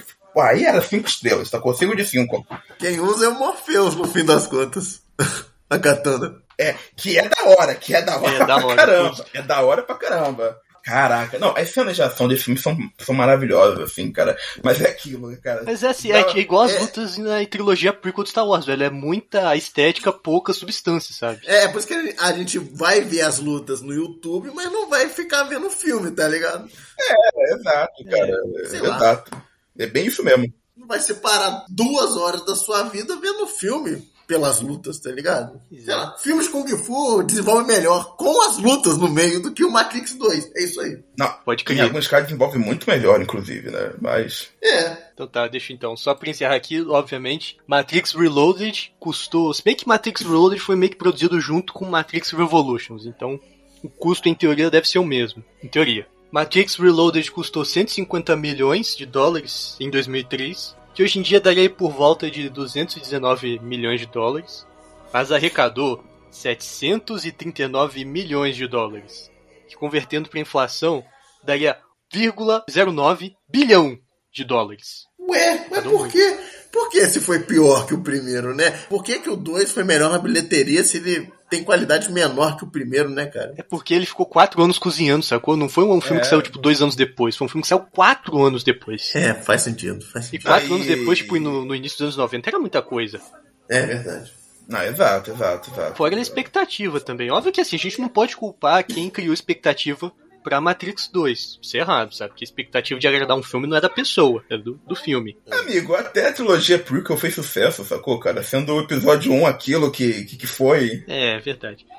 Não, e, e, outra coisa que é importante, o Matrix Reloaded é um filme para maiores. É um filme R. É, isso, isso é muito, muito importante, né, cara? Pensando assim, porque não é todo filme que consegue ter essa grana, né, com classificação para maiores de 18. É. Oh, mas só, só pra completar, eu fiquei bolado, porque eles mataram, no segundo filme, eles mataram, o roteiro matou, provavelmente porque não conseguiu pagar o ator, aquele. aquele. aquele operador do computador no início do, do primeiro filme, ele não morreu. Ah, sim, é porque ele, ele ele processou o estúdio. É, é? É. É, hum. Vocês estão me devendo mais dinheiro. Aí o personagem dele foi morto fora das câmeras. É, pois é, achei. Eu não sabia, eu já imaginava que era por isso, mas achei muita cara de pau dele, sabe? E uma coisa engraçada, um- só pra completar isso aqui, mas a gente fala disso no terceiro filme também, mas o Matrix ele sabe muito bem justificar a troca dos atores, né, gente? Sabe? Sabe, sabe, sabe. Pra isso eles têm criatividade, né? É, Melhor, melhor do que ele, só James Bond. Sim, pois é. Ou Deixa Dr. eu Who. parar aqui. Ah, não, só algum detalhe também da bilheteria. Por muito tempo ele foi o filme pra maiores que mais arrecadou em bilheteria. Só perdeu depois pra Deadpool 1. Caraca, velho. Durou muito tempo, hein? Mas ainda assim, ainda assim, se você converter pra inflação, Matrix Close já arrecadou muito mais que Deadpool. Não, com certeza, com certeza. Sabe, eu olhei. Eu também. Bem-vindo ao arquivo do desejo. Você selecionou a pasta 12-1, o segundo renascer. Alguém me diga, por que tudo parece mais real quando sonho? Como saber se meus sentidos estão mentindo? Eu vou voltar para a Matrix. E eu quero que você venha comigo. Vamos, fala sério, do. Escuta só, há 5 mil razões diferentes porque você não deve. Sei, mas não vou desistir, Tom. Sabe, ninguém pode entrar lá. Mas a gente nem liga pra isso. Quer ir? Estou querendo encontrar um hacker que atende pelo nome de Trinity. É só o que sabemos. Acorde. O bebê identificou duas máquinas avançando rápido. Estou vendo. São corredores. Pode cuidar deles? Me observe.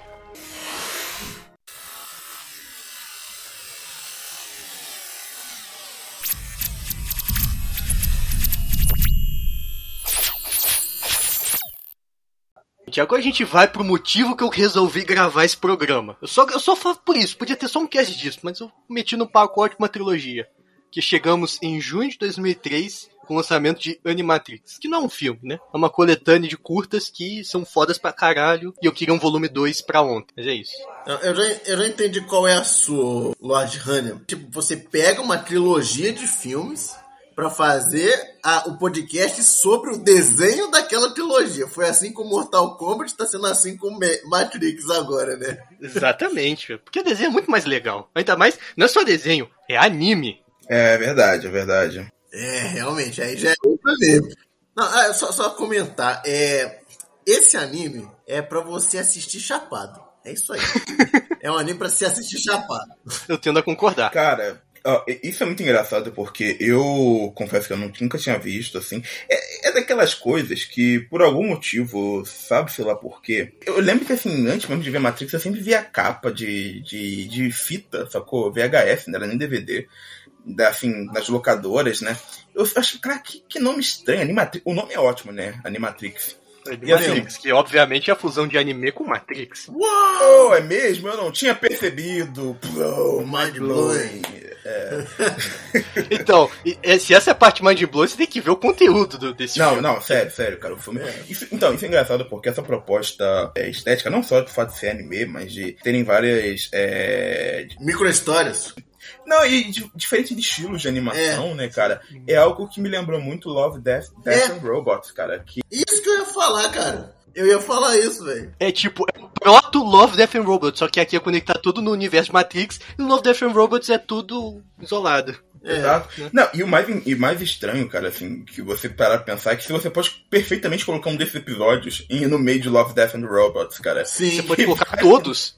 É, do exato, Inception. qualquer um, assim, você, tipo assim, joga no ar, pega no ar, joga pro alto, pega no ar e coloca ali no meio, é, na Netflix, cara, que vai aparecer. E, é- e é é muito engraçado você pensar, cara, que é uma coisa que é assim, né, pô, é uma proposta que pra alguém repetir depois, é, exato, né, pra alguém repetir foi muito tempo depois, cara. Na verdade, nem tanto, porque acho que uns 5 anos depois teve aquele anime do Batman, que é o Cavaleiro de Gotham. Ah, é verdade, é verdade, é verdade. É. Pô, mas mesmo assim, não, mas, mas, mas, mas cinco anos não, cara, porque. Assim, se você pe- pensar, cara, o, o- esse Cavaleiro de Gotham, ele foi sair quem? Em 2000 e... 2008. Não, foi 2010, cara. 2008.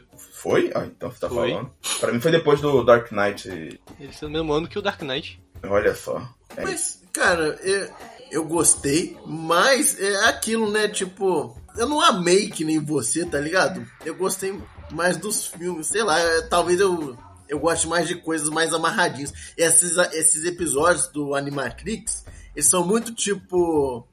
É, te convidando para ficar pensando no episódio durante dias, tá ligado? Tipo, muitas, uhum. muitas coisas, assim, muitas pontas soltas, propositais.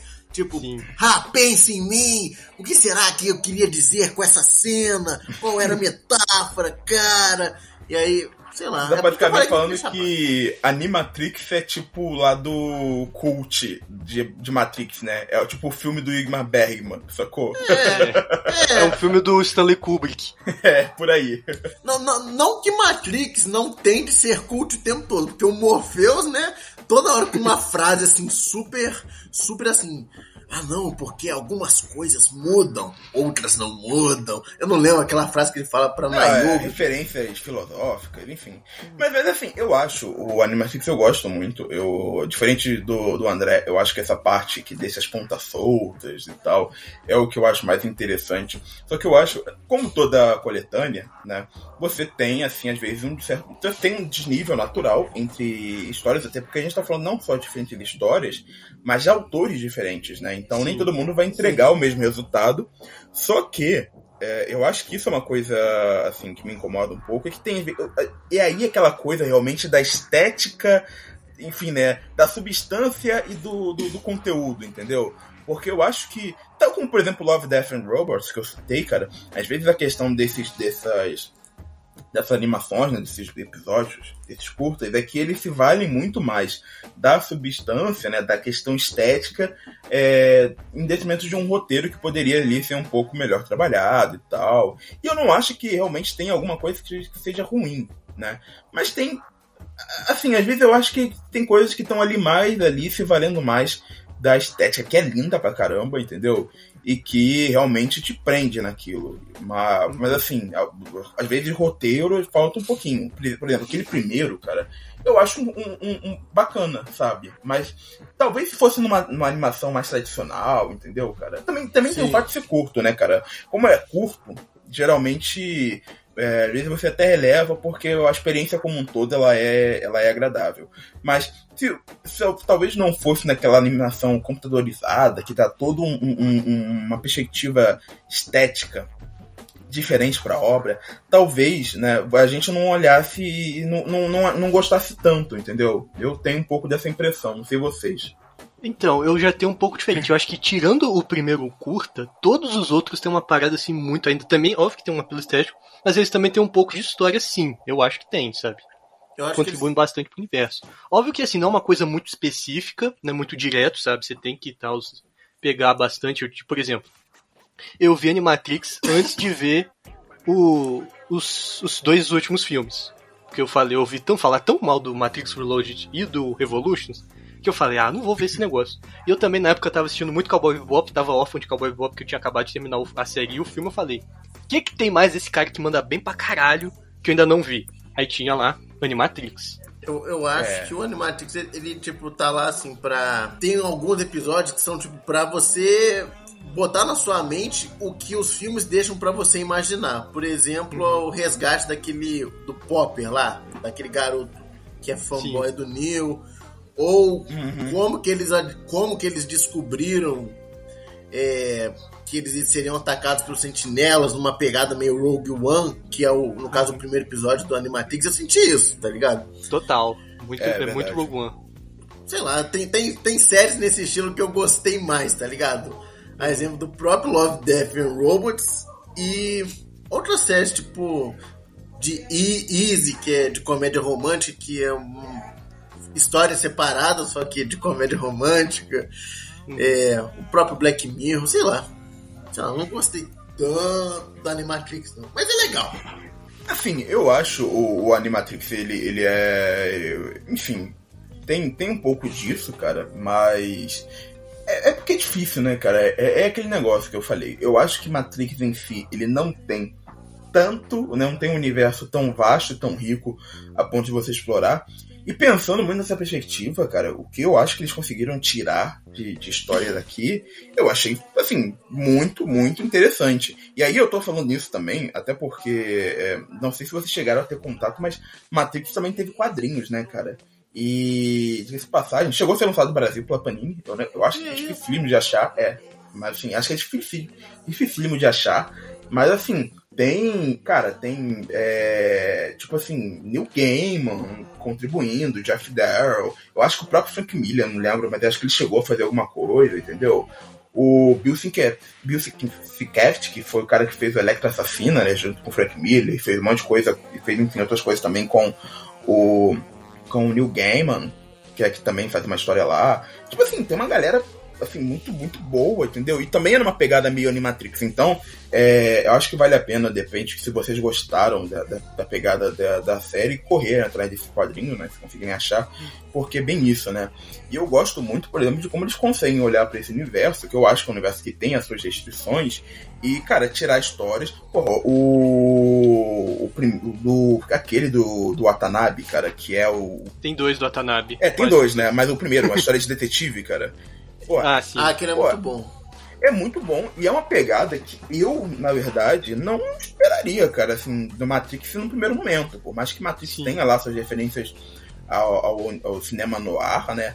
Mas, sabe, né, daquela. Eu, eu não pensava, eu não pensei realmente, pô, pegar e colocar uma história de detetive, né? E, e eu acho que esses autores eles conseguiram trazer para o universo de Matrix assim referências que perspectivas que talvez nem os próprios Wachowskis é, pensaram, né? Porque se você for parar pensar, isso é uma coisa engraçada, cara. O próprio. a parte mesmo do, do que as Wachowskis fizeram, né? Que eu acho que. Salvo engano. Salvo engano, não. Pelo que eu tô olhando aqui, realmente é. O único.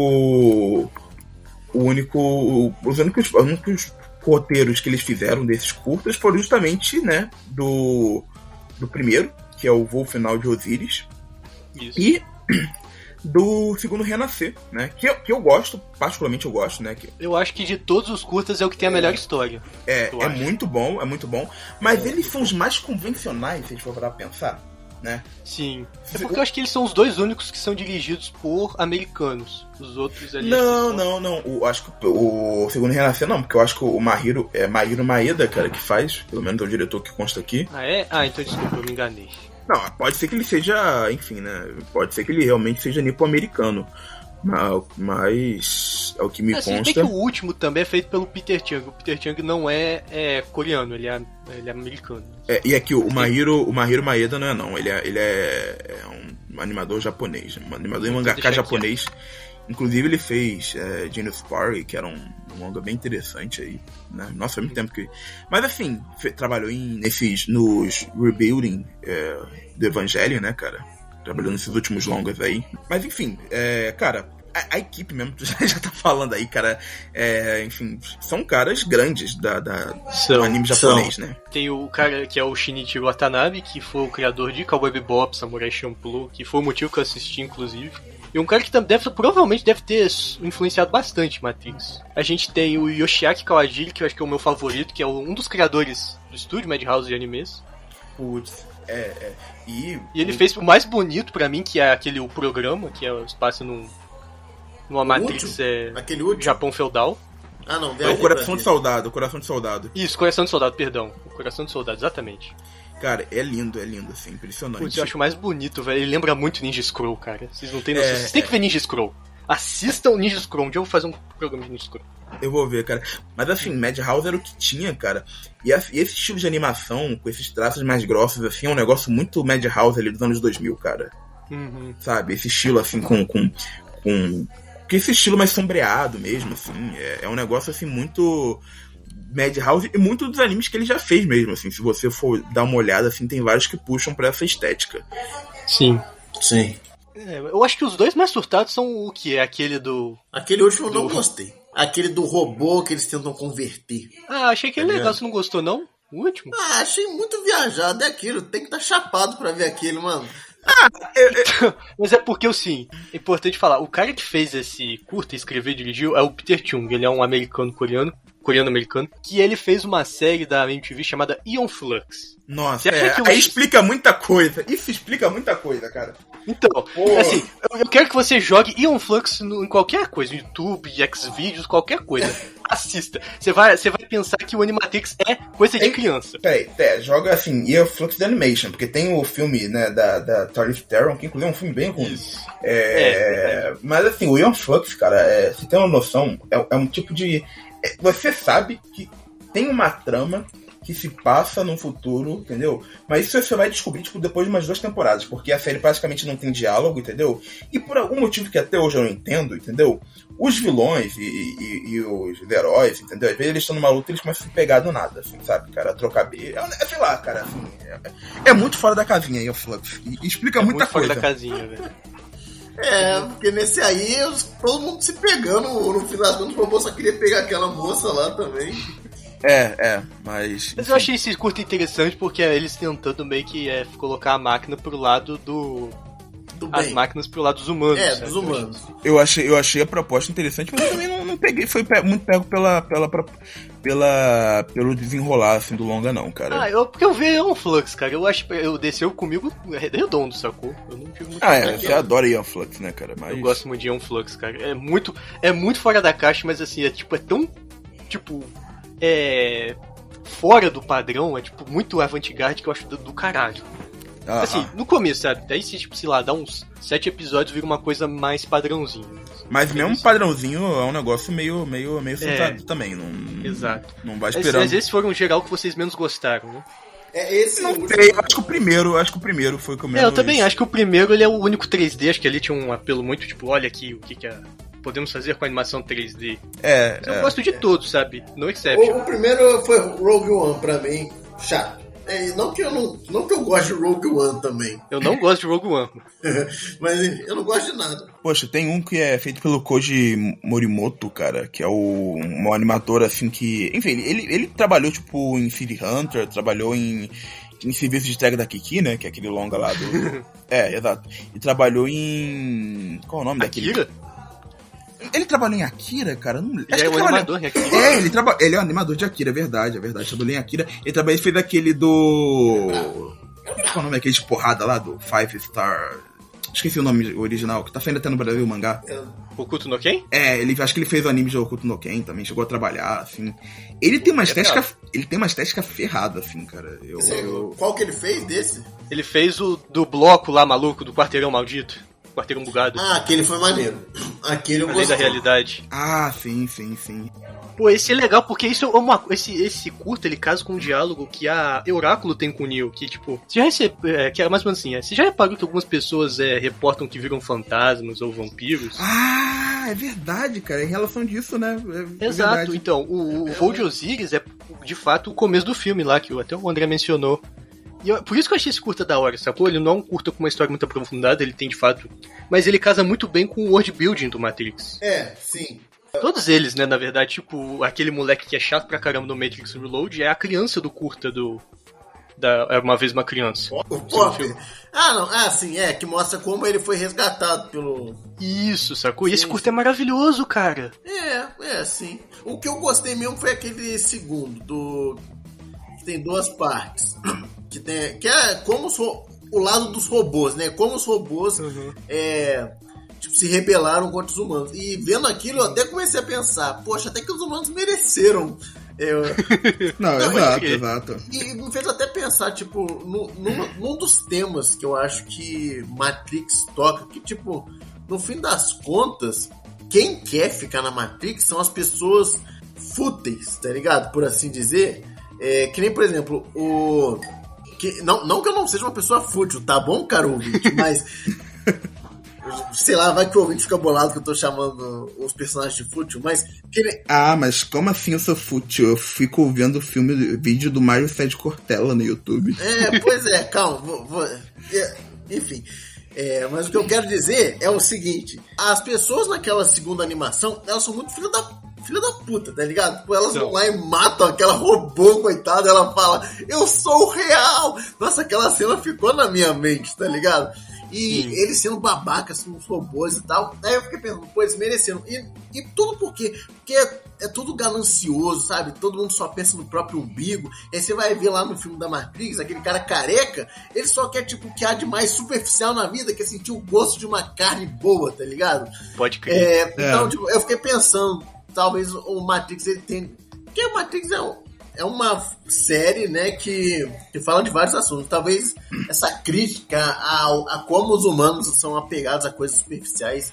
Engra- é engraçado que isso é uma coisa tão recorrente assim nessa literatura, enfim, né, nesses filmes literatura cyberpunk, que é um negócio É que mesmo. Matrix, os filmes acabam não abraçando, né, no final das contas, porque os robôs, eu acho que até o terceiro ele, ele chega a esboçar um pouco disso, mas os robôs eles não têm muito essa coisa de um, de um lado, não tem muito essa coisa cinza, né, cara? E talvez fosse um ponto muito interessante pra se explorar nos filmes, porque no final das contas, cara, tudo bem, é assim, não é com a humanidade também, tem a, assim, que o mundo tenha ficado melhor por conta dos robôs. Mas, cara, os humanos deram uma baita de uma zoneada na coisa É. toda.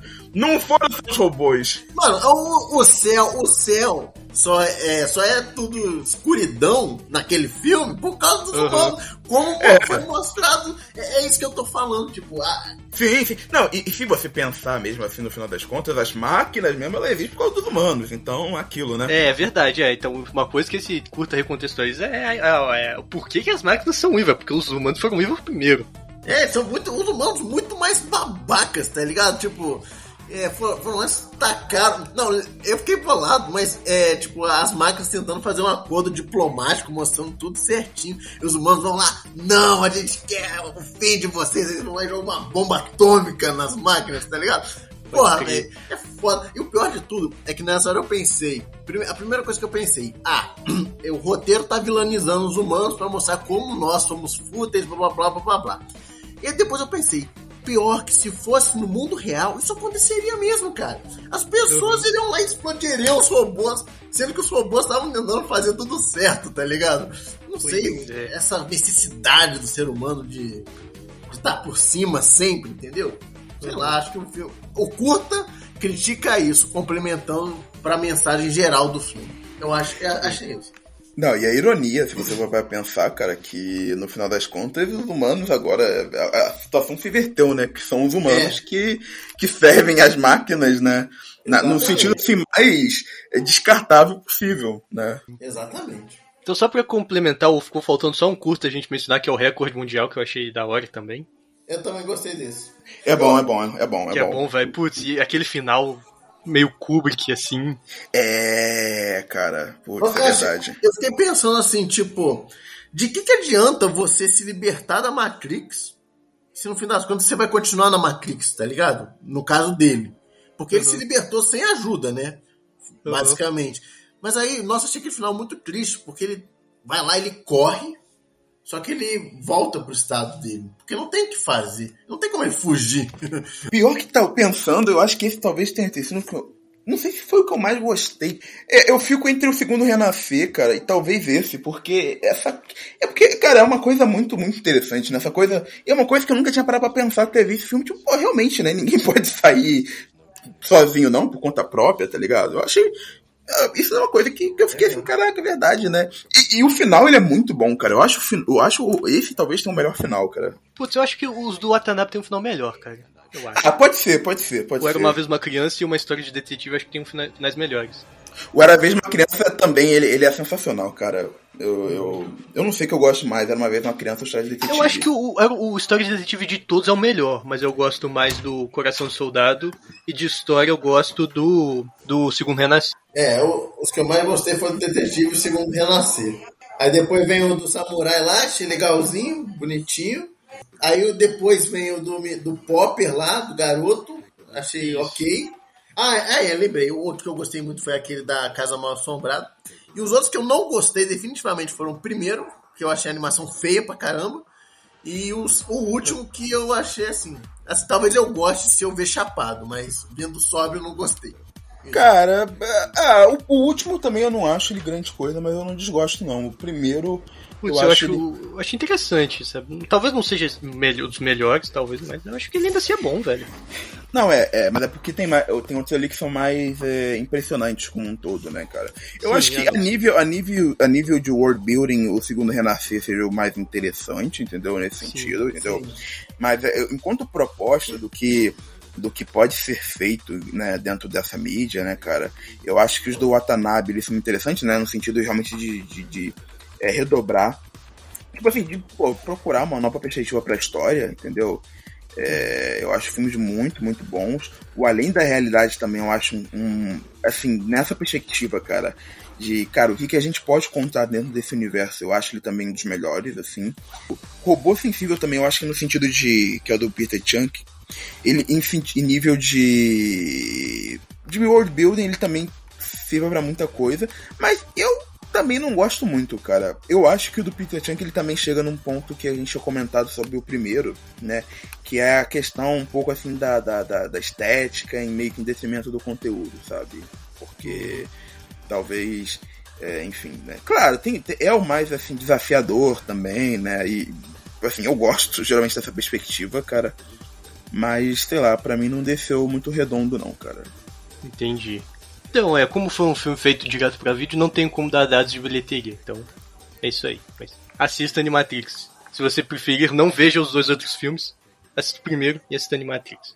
Foi o meu caso por muitos anos. Bom, Sr. Anderson, seja bem-vindo. Sentimos a sua falta. Gostou do que eu fiz com este lugar? Ele acaba essa noite. Eu sei que acaba, eu vi. É por isso que os meus múltiplos vão apreciar o show. Nós já sabemos que sou aquele que vai acabar com você. Mas a gente agora chega em novembro de 2003. Putz, 2003 foi um ano bom pra Matrix, talvez. Em novembro de 2003 com Matrix Revolutions. E cara, eu acho um final broxante. Não sei vocês. Eu também achei broxante, mas eu gostei do filme. É, assim, eu não, não sei, eu acho que eu gosto, eu- assim, vai no pacote, sacou? Pacote Matrix 1, Reloaded e Animatrix. Mas sei lá, eu acho. Agora, alguma coisa que eu quero comentar de Matrix Revolution que aconteceu no, no Reload, mas é explicado nesse filme. Como que o filho da puta do agente Smith conseguiu passar a consciência dele pra uma pessoa real? Ah, mas faz sentido, faz sentido. Como? Não, não, mas peraí. Sa- Sabe o que que é isso, cara? Vou explicar aqui, ó. Ouve isso daqui, ó. Tanto faz. Who cares? Sério, cara. Vocês vocês entenderam, honestamente? Vocês entenderam a explicação, cara? Eu, ah, tipo, ah, ok, conseguiu, entendeu? Não, não, tipo assim, é outra coisa também que a gente comentou de conexões, eu entendi por como que ele ficou vivo depois do Neo ter explodido ele no Matrix 1. É porque aquela coisa do segundo renascer. O robô tava tão desesperado que ele falou, eu não quero morrer. Provavelmente o agente Smith pensou a mesma coisa. Ele virou um programa Rogue dentro da Matrix. Não, na verdade, na verdade, assim, meio que o Neo, cara, ele meio que, abre aspas, libertou ele, né, cara, assim, de uma maneira. Quando, lá no primeiro, né? Isso, isso ficou. Ah, pode ser também. É, pelo menos é, é isso que eu me lembro, assim, mais ou menos, até que, que ele fala no, lá no segundo, né? Mas- Até que ele vai se tornando meio que um sistema desgarrado ali que vira um vírus, ou coisa É. do tipo, assim, ele vai dominando a Matrix, né, cara? Aí tem aquela, aquela, aquelas mortes sinistras que ele coloca um negócio no peito e a pessoa vira um. Mano, um- mano. É, é. Eu lembro que eu vi isso quando criança, mano, eu fiquei chocado. Ô, René, é o seguinte. Diga. É, sabe, sabe por que que faz sentido ele ter ido pro corpo do cara? Ah, Porque pensa bem. Quando você se conecta à Matrix, né? Por meio daqueles negócios que você bota na cabeça, a sua consciência, ela meio que vira. Vamos, vamos pensar assim na engenharia do negócio. A sua consciência vira um código, entendeu? Que certo. que vai pra Matrix e depois quando volta, esse código, ele, sei lá, com alguma engenha- engenharia da vida, ele volta pra sua mente, entendeu? Então o código dos- da sua mente volta pro seu corpo, por meio do telefone, beleza? Tudo bem? Certo. Então o que acontece? O Smith, ele foi lá e possuiu o, o cara lá, o maluco lá que foi possuído. Certo. Então, o canal pra mente daquele cara estava aberto, então, pro Smith, sacou? Então foi Uhum. assim, porque, porque eles meio que deixaram. Tipo, na, na hora que aquele cara ia atender o telefone, a orelha que foi pro telefone era daquele cara, mas a, o- a mente que tava naquela orelha era do Smith, entendeu? Então, tipo, ah, então o que a máquina fez? Ela reconheceu a orelha daquele cara e falou: reconheci a orelha, vou pegar o que tá na mente de, dessa orelha. E aí ela pegou a mente do Smith. Então foi por isso que. Sacou? É isso. Essa é a minha teoria. Faz sentido. Pô, bem explicado.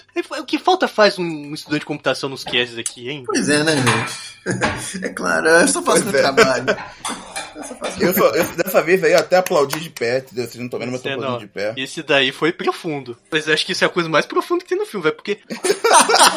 Outra coisa também. O quê? O Neo perde os olhos, ele fica cego, mas ele consegue enxergar um negócio, velho. O que é o quê? Ele tá dentro de outra Matrix ainda? É isso? Não, mas sabe o que era aquilo? Era, eles queriam fazer alguma, alguma espécie de referência bíblica, sei lá. Eles queriam que o Neo parecesse o Messias, tá ligado? Véi, mas como? Ele já desconstruiu, velho. Já falou no filme anterior que ele era uma variável calculada, prevista. Não, mas então, então, isso, isso que eu falei que, cara, tipo, depois, logo depois eles cagaram, assim, grandão pra isso, entendeu? E aí é uma coisa que eu acho muito estranha, porque ou de duas uma, entendeu? Né? Isso que o André, assim, ou você tá inferindo, entendeu? Que eles têm outra Matrix, mas o filme não, não infere isso, essa coisa deixa bem claro que ele é o mundo real, ou você tá inferindo que de algum modo, esses ambos dos mundos, eles meio que estão é, não só se interseccionando, mas meio que se tornando, se tornando quase que uma realidade, né? O que, de alguma forma, existe um ponto de intersecção entre os dois, entendeu? O filme ele sugere isso, mas ele deixa tão, tão, assim no ar que é meio que, ah, cara, só aceita aí, porque, enfim, É. vai, vai. Aceita que dói menos. É, tipo, ah, vai, vai, tá, tá bom, tá bom, ok, vai, segue, né, segue o jogo. Cara, cara, eu acho que esse filme é mais um filme gospel do que um filme de ficção científica, tá ligado? Porque, mano, é um filme sobre fé, entendeu? É sobre fé. É o tempo Uhum. todo. Ah, não, porque o Morpheus acredita em milagres e agora a gente vai se fuder por causa dele. É, pode crer, velho. Mas Matrix sempre foi isso, cara, porque no final das contas, não, sério, pô, irmão, assim, a conclusão das vezes que eu chego, desculpa falar, assim, cara, não, não queria ser indelicado, não queria levar pra esse lado, entendeu? Porque, pô, o homem tem muita essa coisa de que, ah, pô, é, sabe, enfim, né, porque tudo tem que fazer pra comer alguém. Ah, acho que o Mor- o Morpheus você era doido, entendeu? Ou, ou pra comer. o cara. Pô, porque, cara, por que raios ele fica acreditando tanto no, no, no, no Neo, entendeu? Se você pra pensar, entendeu? Ele só quer pegar a Niobe de novo. Ah, também. também. Então, tipo, justo. Eu não. É, é justo. E o Neo só pensava em pegar a Trinity, né, cara? Pode crer, o final do Matrix Reloaded era aquilo, velho. Cara, no final das contas, esse filme é uma grande explicação de, daquela, daquela filosofia de Piton, né, cara? Tudo É. na vida. É, enfim, vocês já, sabem, né? Olha aí o filósofo Piton. Exato, Continua. sábio, sábio. É, filósofo Marx. Picon. Tenho, assim, a ligeira impressão, cara, eu não sei se, se as Wachowski elas não sabiam como terminar esse filme, entendeu, cara?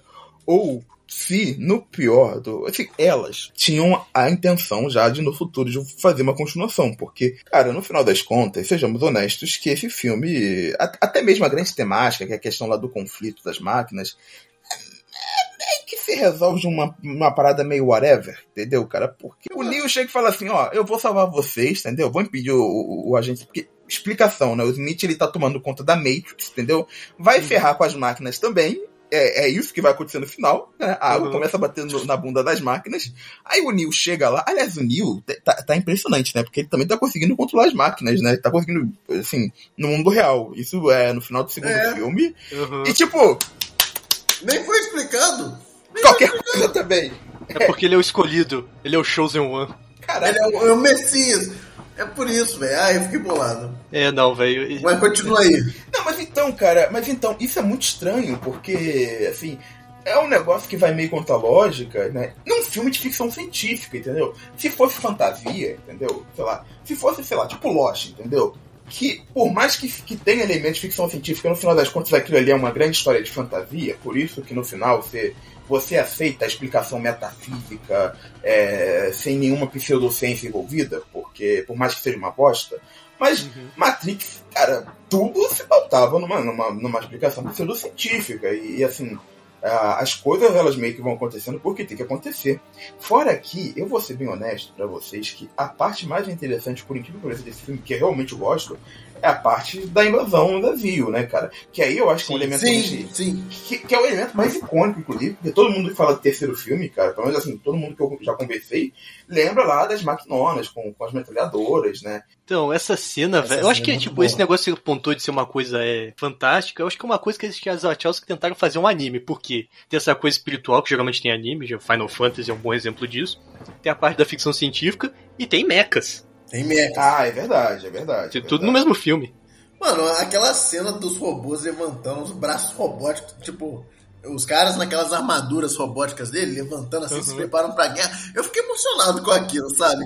Não, não, não. E, e a preparação, o grito de guerra deles também, né? É um negócio que, fica Putz, e quando né? o garotinho lá, o Popper, pega o robô do capitão, velho, eu chorei. Sim, achei aquela cena épica, tá ligado? É. Nossa, Eu aquilo, é, aquilo é legal, mas aquilo é muito Mas é legal. isso, velho, porque é só, é só isso. Morpheus nesse filme tá chato pra caralho. Não, exato. E até a, a luta que tem lá do, do. Cara, enfim, até a luta mesmo final, eu não acho ela grandes coisas, cara. Apesar dela ser super Dragon Ball, né? E também ser um dos elementos que as pessoas mais lembram. Pô, eu fiquei pensando. Desculpa eu te interromper, microfone, não, mas eu fiquei pensando. Poxa, custava o Neil ter que lutar com todos os Smiths, cara, sei lá. É porque isso meio que. É, porque eu fiquei, eu fiquei pensando, será que ele vai lutar com todos os Smiths no Total 3? Que eu não lembrava direito. Porque eu achava que a cena que ele luta com todos os Smiths lá no Reloaded era do Revolutions. Eu pensei, vai rolar isso. Só que, é, não. Ah, mas é, eu acho que eles não quiseram repetir o, o, o, o negócio que fizeram no filme anterior.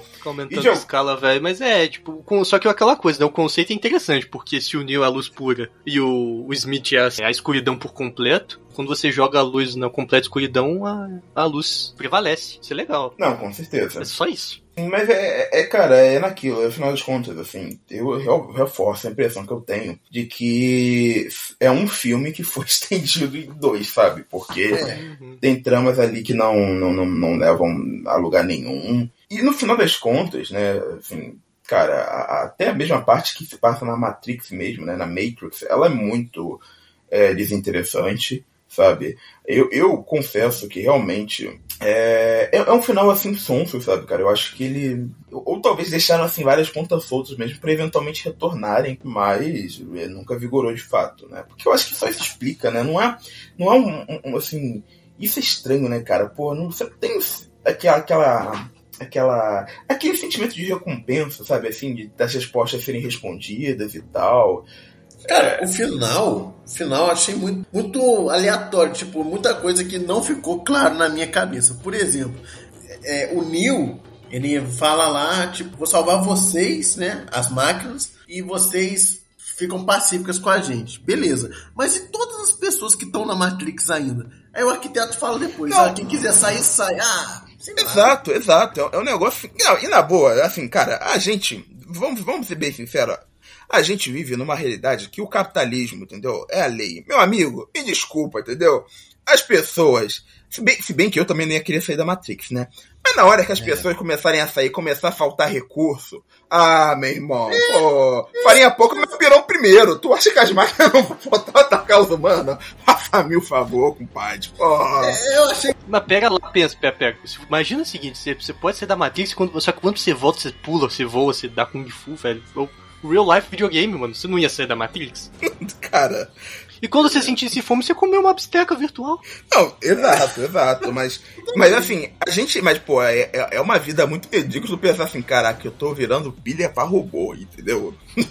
imagina, imagina tu falar assim, putz, tudo bem, eu posso estar dando pirueta, mas eu tô virando pilha aí pra minha torradeira, cara, pro meu micro-ondas, tá ligado? Pro meu notebook. Não tem problema, sabe, sabe, sabe o grande problema da Matrix? É que a vida lá é chata, entendeu? É tudo muito monótono, muito parado. É só os robôs entreterem mais o pessoal que tá na Matrix e GG essa história de ah, você tá vivendo uma mentira. Cada um faz a própria verdade, Morpheus. Vai se ferrar, mano. Mas, mano, sabe qual é o problema? É que o ser humano ele é burro, entendeu? Ele é burro, entendeu?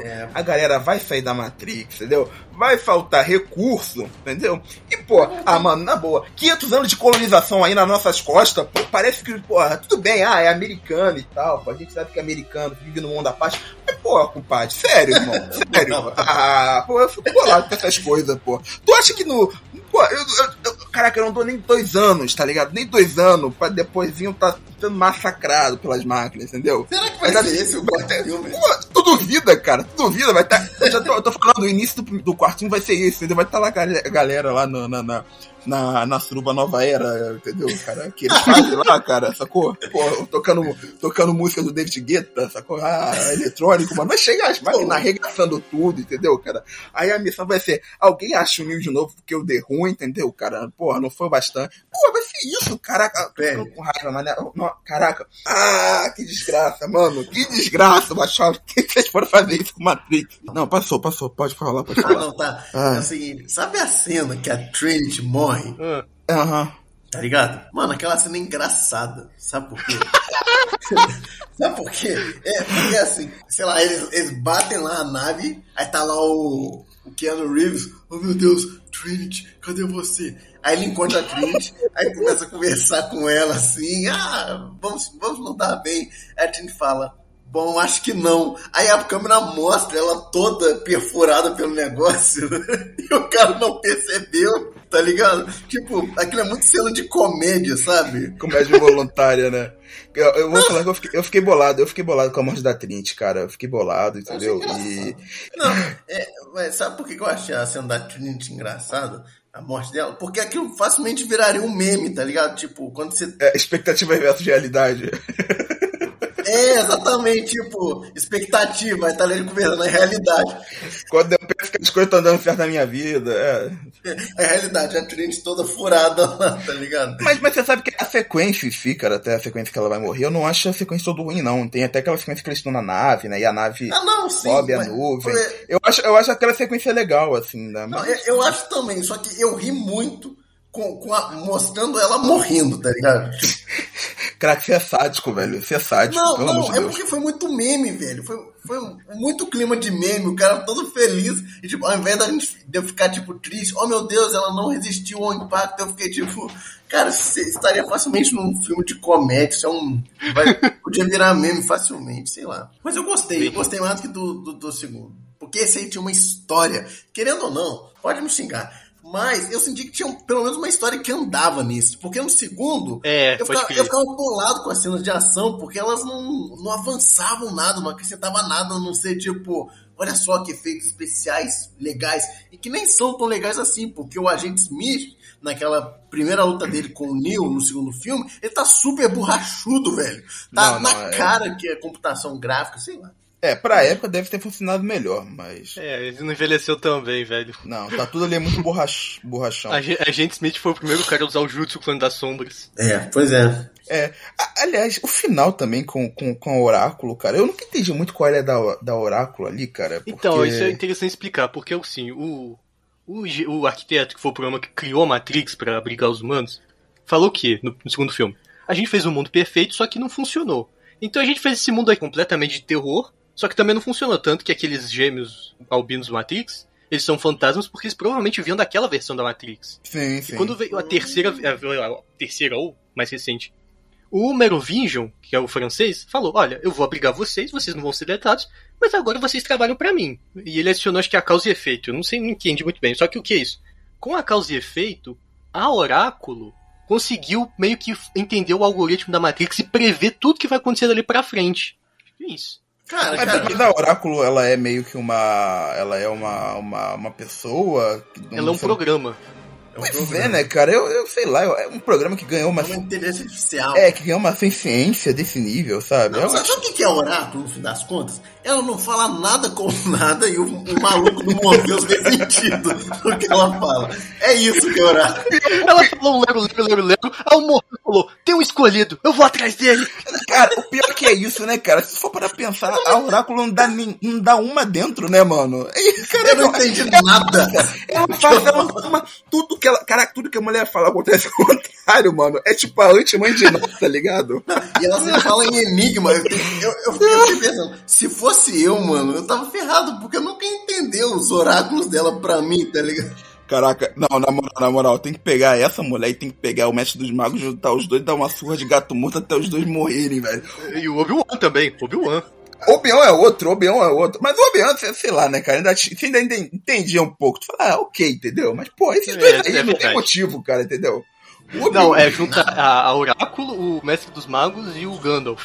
É, porra, três, caraca, fala, caraca, canalhas, canalhas, cara, ó, caraca, não, ainda bem que eu acabei de ver o resultado aqui do jogo do Vasco, o Vasco ganhou, menos mal, que, porra, estou de novo com a minha vez estourando, entendeu, que canalhas, canalhas, entendeu, cara, putz, entendeu, um bando de trambiqueiro, entendeu, que não tá falando nada com nada, entendeu, cara, não sabem o que estão Papinho de falando. coach, entendeu, papinho de coach, entendeu, é... Busque conhecimento, é ter bilu, sacou, mano? Esse que é o visionário. esse que é o visionário, entendeu? Porra, cara. Falou. Não, não, é, é, é que nem aquela frase do Morpheus, é que é, é, sei lá, coisas mudam. É, não, não. não e, e, e, a, e a última cena do Revolution é ela, tá ligado? Olhando ali, falando um negocinho com criança que eu nem lembro, entendeu? Mulher, tu não fez nada, cara. tu fez os caras ficar andando que nem, que nem cego, tá ligado? Em meio de É. choroteio, pô, dando volta, correndo pra papo rápido, entendeu? Pô, tu não fez nada, tu tá aí aproveitando o pôr do sol. Que, tu, caraca, caraca, farsante, farsante, entendeu? Estou indignado agora, cara. Putz, grila, entendeu? Ah, Eu, eu, eu, no fundo, no fundo, apesar dos pesares, eu acho o final de. Eu acho o Revolution mais broxante do que necessariamente ruim. Entendeu? Não sei vocês. Também, mas- eu tô mais aliado nisso. Ele é mais um potencial desperdiçado do que de fato um filme ruim, intragável, que vai ser esquecido com o tempo. A sequência da batalha final me agradou. Mas a sequência do Neo, a sequência lá Dragon Ball, cara. Ah, não, não, essa, ah, não, essa não, falei errado. Da, da luta dos humanos contra as máquinas. Ah, não, aquilo é muito Ah, isso é legal. maneiro. Aquilo é muito Aquela legal. foi muito boa, velho. Assim, a sequência, eu não acho ela ruim, a sequência do Neo contra o Smith. É porque eu acho que, na verdade, que ela se alonga demais, entendeu, cara? E vai ficando um negócio meio. Tá, tá bom. Assim, é legal ficar vendo os dois trocando porrada em slow motion, com um raio caindo no fundo. Inclusive, cara, se você jogar Matrix Revolution, um dos primeiros pôsteres que vão vir na internet, faz isso aí na inter- agora no Google, cara, vai aparecer um, um pôster do Agente Smith, cara, que tá muito Dragon Ball, cara, que tá saindo os raios da mão dele, né?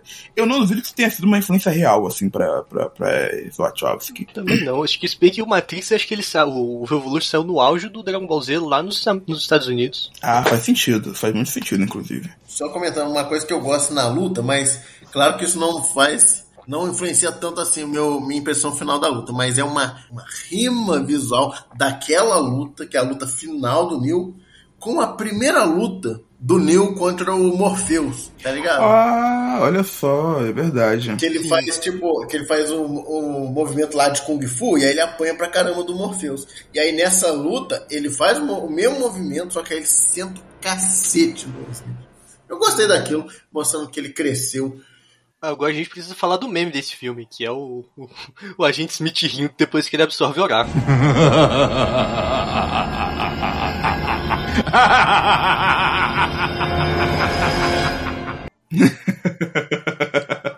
Inclusive está tocando agora. É. Além. É. Eu só quero dizer por que, que na verdade ele ficou rindo, sendo que ele absorveu foi uma farsante. Ele deve ter absorvido e falado, pô, olha, agora tem os pensamentos dela, mas eu não tô entendendo nada. Porque essa mulher não fala nada com nada, cara. Ele começou a rir, tá ligado? Exato. Então ele percebeu que a colher não existia. Pode ser isso também. não existia. Caraca, mas aí ele tá virando tipo o Coringa, né, cara? É, mas aquela risada é muito boa, velho. Ah, não tem como mais tomar sopa. Eu vou fazer uma pergunta, na verdade, no final. Eu acho que a gente pode encerrar com essa pergunta. E é uma coisa que às vezes eu fico pensando. Se tivesse só o primeiro Matrix, não tivesse o Reload nem o Revolution, cara, vocês Hum. acham que bastaria? Ou a gente dataria assim, por que, que não tem uma continuação e tal? Eu posso responder? Responde aí. Não. Sabe por quê? Porque não ia ter Animatrix. Não, ok, ok. é, you have a point. You have a point, my boy. Então, eu só digo isso, velho. Não porque não tem Animatrix, velho. Porque pra mim, eu falei, esse cast ele existe só pra eu poder falar de Animatrix. Mas é isso aí. Chegamos mais enfim a um programa aí. Muito obrigado, André, lá do Depois das 8. Siga o Depois das 8 no Anchor e no Instagram. E no, e no Spotify também, não se esqueçam. Também, verdade, também tá disponível no Spotify. É verdade. É, também siga Artes Fotos no Paint. Ah, que isso. Siga eu nas redes sociais, no Twitter e no Instagram. Os dois são arroba Lord Rania. E me siga no YouTube lá. Tô, tô com o canal Rania Livre, tô com alguns vídeos, tô postando, tentando postar um vídeo a cada dois meses. Até a próxima.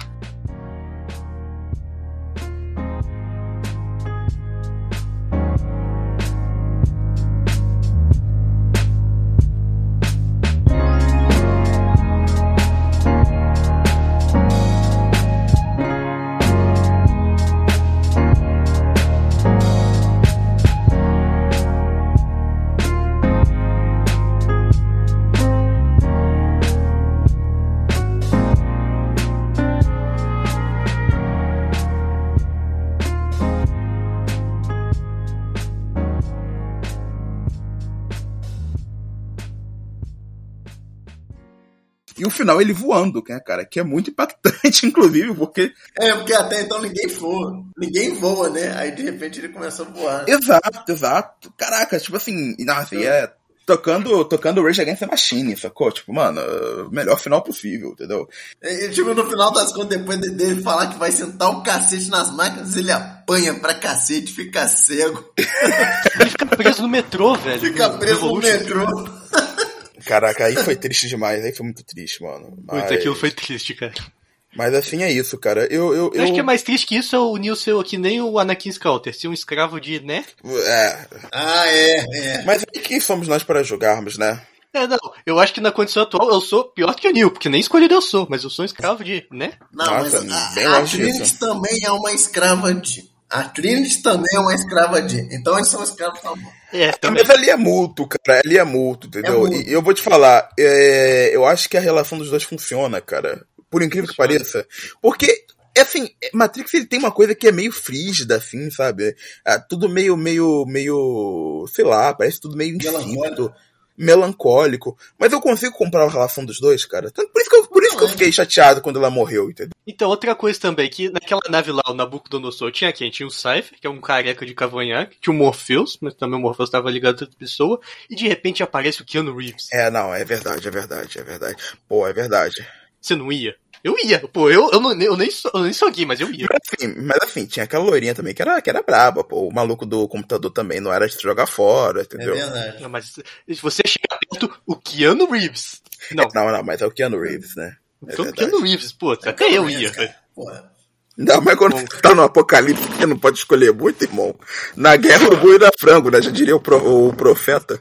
Não, mas assim, uhum. pro Apocalipse até tinha, que tinha bastante gente bonita naquela nave, né, velho? Poxa. Ah, é, é, pois é, né? Na, na, na, na festa Via Nova Era lá, fica tocando é, Skiller, realmente tinha uma galerinha, pô, que... Enfim, né? Ninguém de ninguém. Ia ter o mesmo final que eu queria que tivesse no Ascensão Skywalker. Meu Deus. Cruz credo, cara. Eu acho que depois dessa a gente pode terminar. Podemos. É. Vai ter muito extra. Não, é muito, muito, é bom porque começou assim de, um, de um, uma ficção científica para um conto do Nelson Rodrigues, né? Basicamente. Total. um curta, é, começou como um curta de clipe de luta no YouTube e virou um clipe no Xvideos. É, pois é.